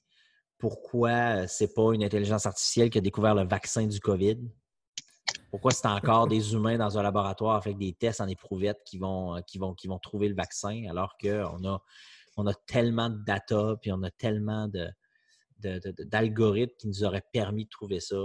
Après ça, il y a, des updates à faire sur l'informatique quantique, qui est une nouvelle dimension de, du, traitement de l'information qui va révolutionner euh, l'intelligence, révolutionner l'évolution, révolutionner le progrès de l'humain. Euh, donc, moi, c'est ça, c'est ces sujets-là dont j'aime parler. Euh, un podcast comme Code Beat, ça permet de s'étendre. je suis capable d'inviter mes gradués, je suis capable d'inviter mes, euh, collaborateurs euh, de l'équipe. C'est toujours le fun de faire des podcasts avec eux. Euh, donc, je, vais, je redonne du service à CodeBeat d'ici quelques, quelques, quelques jours, quelques semaines. Vous allez voir les, nouveaux contenus postés. Tu pourras compter sur nous autres, en tout cas, pour, pour le partager. Ah, t'es gentil comme, euh, comme je t'ai dit. je t'avais déjà écrit aussi un mot. Quand j'avais fini de les écrire, euh, de, les écrire, quand j'avais fini de les écouter, j'avais écrit, j'avais fait un tweet là-dessus. Euh, c'est réellement impressionnant. ça m'amène en même temps un peu au dernier sujet que je voulais parler parce que tu viens de le mentionner un peu. Je voulais savoir, selon Nicolas Genet, c'est quoi le futur? c'est vague. Eh! C'est une grosse question. Ouais. Surtout ces temps-ci, c'est une question qui est tough à répondre. Euh, le, futur, il... pour, moi, le futur, il est très techno. Si tu regardes, euh, c'est ce que j'ai dit à mes, mes, gradués la semaine dernière, lors du 5 à 7 euh, de graduation avec Cyber 4, on remettait le, prix de la persévérance pour la première fois à, une fille cette fois-ci. puis à toutes les cohortes, justement, on remet un prix au, gradué ou finissant le plus persévérant de la cohorte. Puis, dans mon discours de, fin de cohorte, j'expliquais aux, participants qu'il n'avait jamais été plus approprié, puis ça avait été jamais un, aussi bon temps dans l'humanité pour être intéressé aux techno puis être capable de faire de la techno. Euh, alors que tout le monde est coincé chez lui, euh, prisonnier, privé de ses libertés, vers quoi on s'est rabattu? on s'est rabattu sur les technos. À 100% On s'est empêché de virer fou en regardant Netflix. On s'est empêché de se pitcher en bas de nos balcons en faisant FaceTime avec nos proches, en parlant sur Messenger. Euh, Peloton pour rester en forme. Euh, puis pour, euh, pour euh, monitorer sa santé aussi, toutes nos Fitbit puis nos, Apple Watch ont été utiles alors qu'on n'avait pas accès à nos médecins parce qu'on avait peur du COVID puis on ne voulait pas aller les voir. Écoute, il y a même des bateaux de croisière, ils ont ouvert YouPorn, sans joke. Ben oui, tu vois. Ça en fait partie aussi des solutions numériques. Ben oui. Pour notre premium. Yes! Penses-tu, Nicolas, que c'est le, coup de pied dans le cul technologique que le Québec avait besoin? Tu sais, on dit souvent, même Jeff, il en parle des fois, on est un petit peu comme en retard sur le reste du monde, sur la technologie. Mais là, on m'a dit une affaire. Uber Eats, il surchauffe dans mon coin. Euh, les, livraisons online, tout ce qui est online, là, avant, j'avais à pêche, j'étais tout seul, mais là, ça commence à rentrer. Mais c'est, as-tu vu comment c'est triste? Parce que tous les exemples que tu viens d'énumérer là, c'est des exemples de nous qui rattrapons notre retard en tant qu'utilisateurs de ces technos-là. parce qu'ils existent déjà, c'est, juste qu'on les utilisait pas. Ah, non, non, on, exclut le gros grec à l'autre bout, là, parce que moi, j'ai fait, non, non, j'ai fait longtemps on, euh, on le monde. C'est ça, ouais. Mais c'est, ça, pour Nicolas Genet, le futur est technologique. Ah ouais, moi, je, je, ne jure que partir. Mais on l'a vu, on l'a vu là. On l'a vu quand, quand les gens sont face à une adversité comme celle qu'on vit depuis deux mois, euh, les gens se rabattent sur la techno. Les gens se, se rabattent sur le numérique, euh, ils consomment du contenu, euh, ils se connectent, ils se parlent entre eux via la techno. Donc, moi, je pense que si vous aviez besoin d'une preuve supplémentaire que le futur est technologique, vous l'avez là, Puis si vous n'avez pas ce qu'il faut aujourd'hui pour survivre dans ce monde-là qui est en plein changement, euh, ben, c'est le temps de vous réveiller, puis c'est le temps d'y aller. C'est le temps de le faire. Parce que vous ne pourrez pas. Vous pensiez que vous seriez capable de faire votre vie sans connaître les technos, mais là, vous venez de vous faire démontrer au cours des deux derniers mois que ça ne sera probablement pas possible.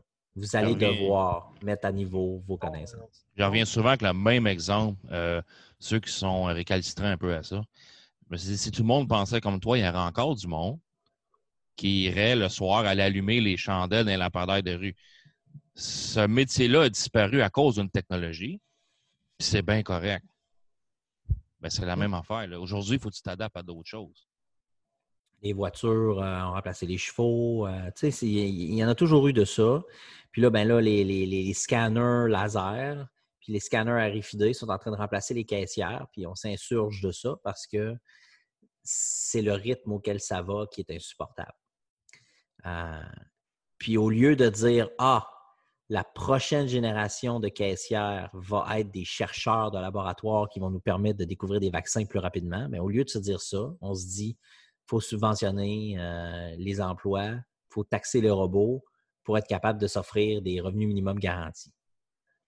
C'est- c'est. c'est- c'est- c'est Là, on embarque dans une longue histoire qu'on va pouvoir faire un autre podcast au complet On là-dessus. fera une autre trilogie sur ce sujet-là. Ouais, je m'en allais, Exact. m'en allais caller off pour demain. là. Écoute, Nicolas Genet, ce fut un réel plaisir. Euh, moi, euh, j'ai bu tes paroles pendant tout le long du podcast. J'espère que tous les auditeurs vont faire exactement la même chose. Euh, merci infiniment, extrêmement généreux de ta part euh, de, nous avoir accordé autant de temps puis de nous avoir fait découvrir qui est Nicolas Genet et son, son univers. Merci infiniment. Si jamais tu veux revenir dans un podcast de garage, tu vas aussi toujours être le bienvenu. Ben, merci d'avoir reçu. Ça m'a fait super plaisir. Puis je ne m'attendais pas à ce que ça dure aussi longtemps. là. C'était pas stagé comme ça. là. Je, je suis un peu confus, là, mais je, On je suis très content te- d'avoir passé du temps avec vous autres. Mais c'est bon parce que même, nous qui, qui te connaissons tous, en tant que les pirates, même les pirates qui, te connaissent, qui, qui, vont, qui écoutent nos podcasts, ben, on a appris plein de choses qu'on n'a jamais. l'histoire de, de- du, de- du début jusqu'à maintenant, on l'a. on l'a- Bout à bout, comme ça, on n'a jamais entendu. C'était des petites séquences. Mais là, mais là, je trouve ça vraiment super intéressant d'avoir toute, toute la, la succession d'une shot. Là. Ça, c'est super le, super le fun. là, pour, même pour le monde qui te connaisse. Ben, tant mieux si ça vous a plu et si ça vous inspire. C'est euh, ça- c'est- c'est mission accomplie dans ce cas-là. Je suis content. Good. Ouais, puis Merci moi, beaucoup. Et Non, personne, tu- non, non, euh, toi, t'en as plus de questions, c'est fini. Il y a- Ben oui, donnez-y sa question. C'est pas smart. Ah, le plus proche du micro, maintenant, on t'entend pas bien. C'est arrivé un petit peu, un peu tard sur le podcast. Là. On t'entend pas du tout. Batman, euh, t'es avec ton écouteur Bluetooth, on approche- t'entend approche-toi pas. du micro, on va t'entendre. Euh, check one, two, one, two. Mhm. Better. Vas-y. C'est vraiment niaiseux comme question, mais as-tu déjà écouté la, la série euh, Black Mirror? Sur, euh, Ben oui. Oh oui. Tout à fait. Parce que c'est- toujours relié à la technologie puis, Ouais. Ce qui va se passer dans le futur. Là, c'est ça, ça fout les jetons des fois. Là. C'est des épisodes d'anticipation. Euh, Black Mirror, c'est une. Oh, Je vais te couper. ça vient de couper. Ouais, Le ça doit être encore là? de- Ça de ma faute. Ouais, on est en train de perdre Nicolas. dit, C'est de la faute faut à Batman. Faut que tu regardes ça, faut que tu regardes ça, faut que tu regardes ça. On t'avait perdu, Nick, compris, pendant, à peu près. euh, on t'a perdu pendant peut-être Ah. 10 secondes. Colin. Ça tombe Euh, bien, c'était pendant la question à Batman. Je- vous ferez votre montage. J'ai euh, j'ai la chance d'avoir une épouse qui me, qui me présélectionne mes épisodes. Donc, elle est capable de me pointer lesquels méritent d'être regardés et lesquels méritent d'être euh, d'être ignorés. Puis Black Mirror, c'est vraiment une série qui revient souvent. là. Euh, puis il y en a des excellents. Euh, puis tu as raison, c'est de la, c'est de la, c'est une série d'anticipation. Donc, c'est, c'est, euh, si tu pousses les réseaux sociaux à son paroxysme, qu'est-ce qui va arriver? Puis si euh, tu perds le contrôle sur la réalité virtuelle, qu'est-ce qui va se passer? Sur la réalité augmentée, qu'est-ce qui va se passer? Donc, c'est, c'est c'est une super série, c'est super le fun à regarder. Ça, Silicon Valley sur HBO, il faut que vous regardiez ça aussi, c'est tout vrai. Ah, j'ai c'est- pas vu, j'ai pas vu celle-là. C'est, ça parle de quoi en fait? Silicon Valley, c'est euh, c'est l'histoire de l'innovation dans Silicon Valley puis sur la côte ouest américaine, euh, romancée, mais en fait, c'est pas, pas romancé du tout, c'est juste les noms sont changés, mais c'est tout arrivé pour vrai. C'est à peine, à peine euh, caricaturé. là. OK, ouais. Donc ça, ça mérite vraiment d'être regardé. Cool. Good. Westworld Une question, Batman. Non, c'est beau, euh, Plaf. euh, Bon, ben, mais merci d'avoir été là, Batman. Merci beaucoup à l'imbécile euh, d'a- d'a- d'avoir pris un break d'une demi-heure tantôt pour aller parler avec euh, ton boss. Ça vous a fait du bien, hein? Oui, ça nous a fait du bien. Merci, prestateur à la production. Euh, ta job est extrêmement appréciée. Ce que tu fais pour nous autres, on est euh, choyés de t'avoir. Merci infiniment. Ça me fait plaisir, Euh, les gars. Merci encore une fois, Nicolas Genet. Es toujours le bienvenu dans les podcasts de C'est garage. Ça a été tout qu'un plaisir de t'avoir. Ben, à la prochaine dans ce cas-là.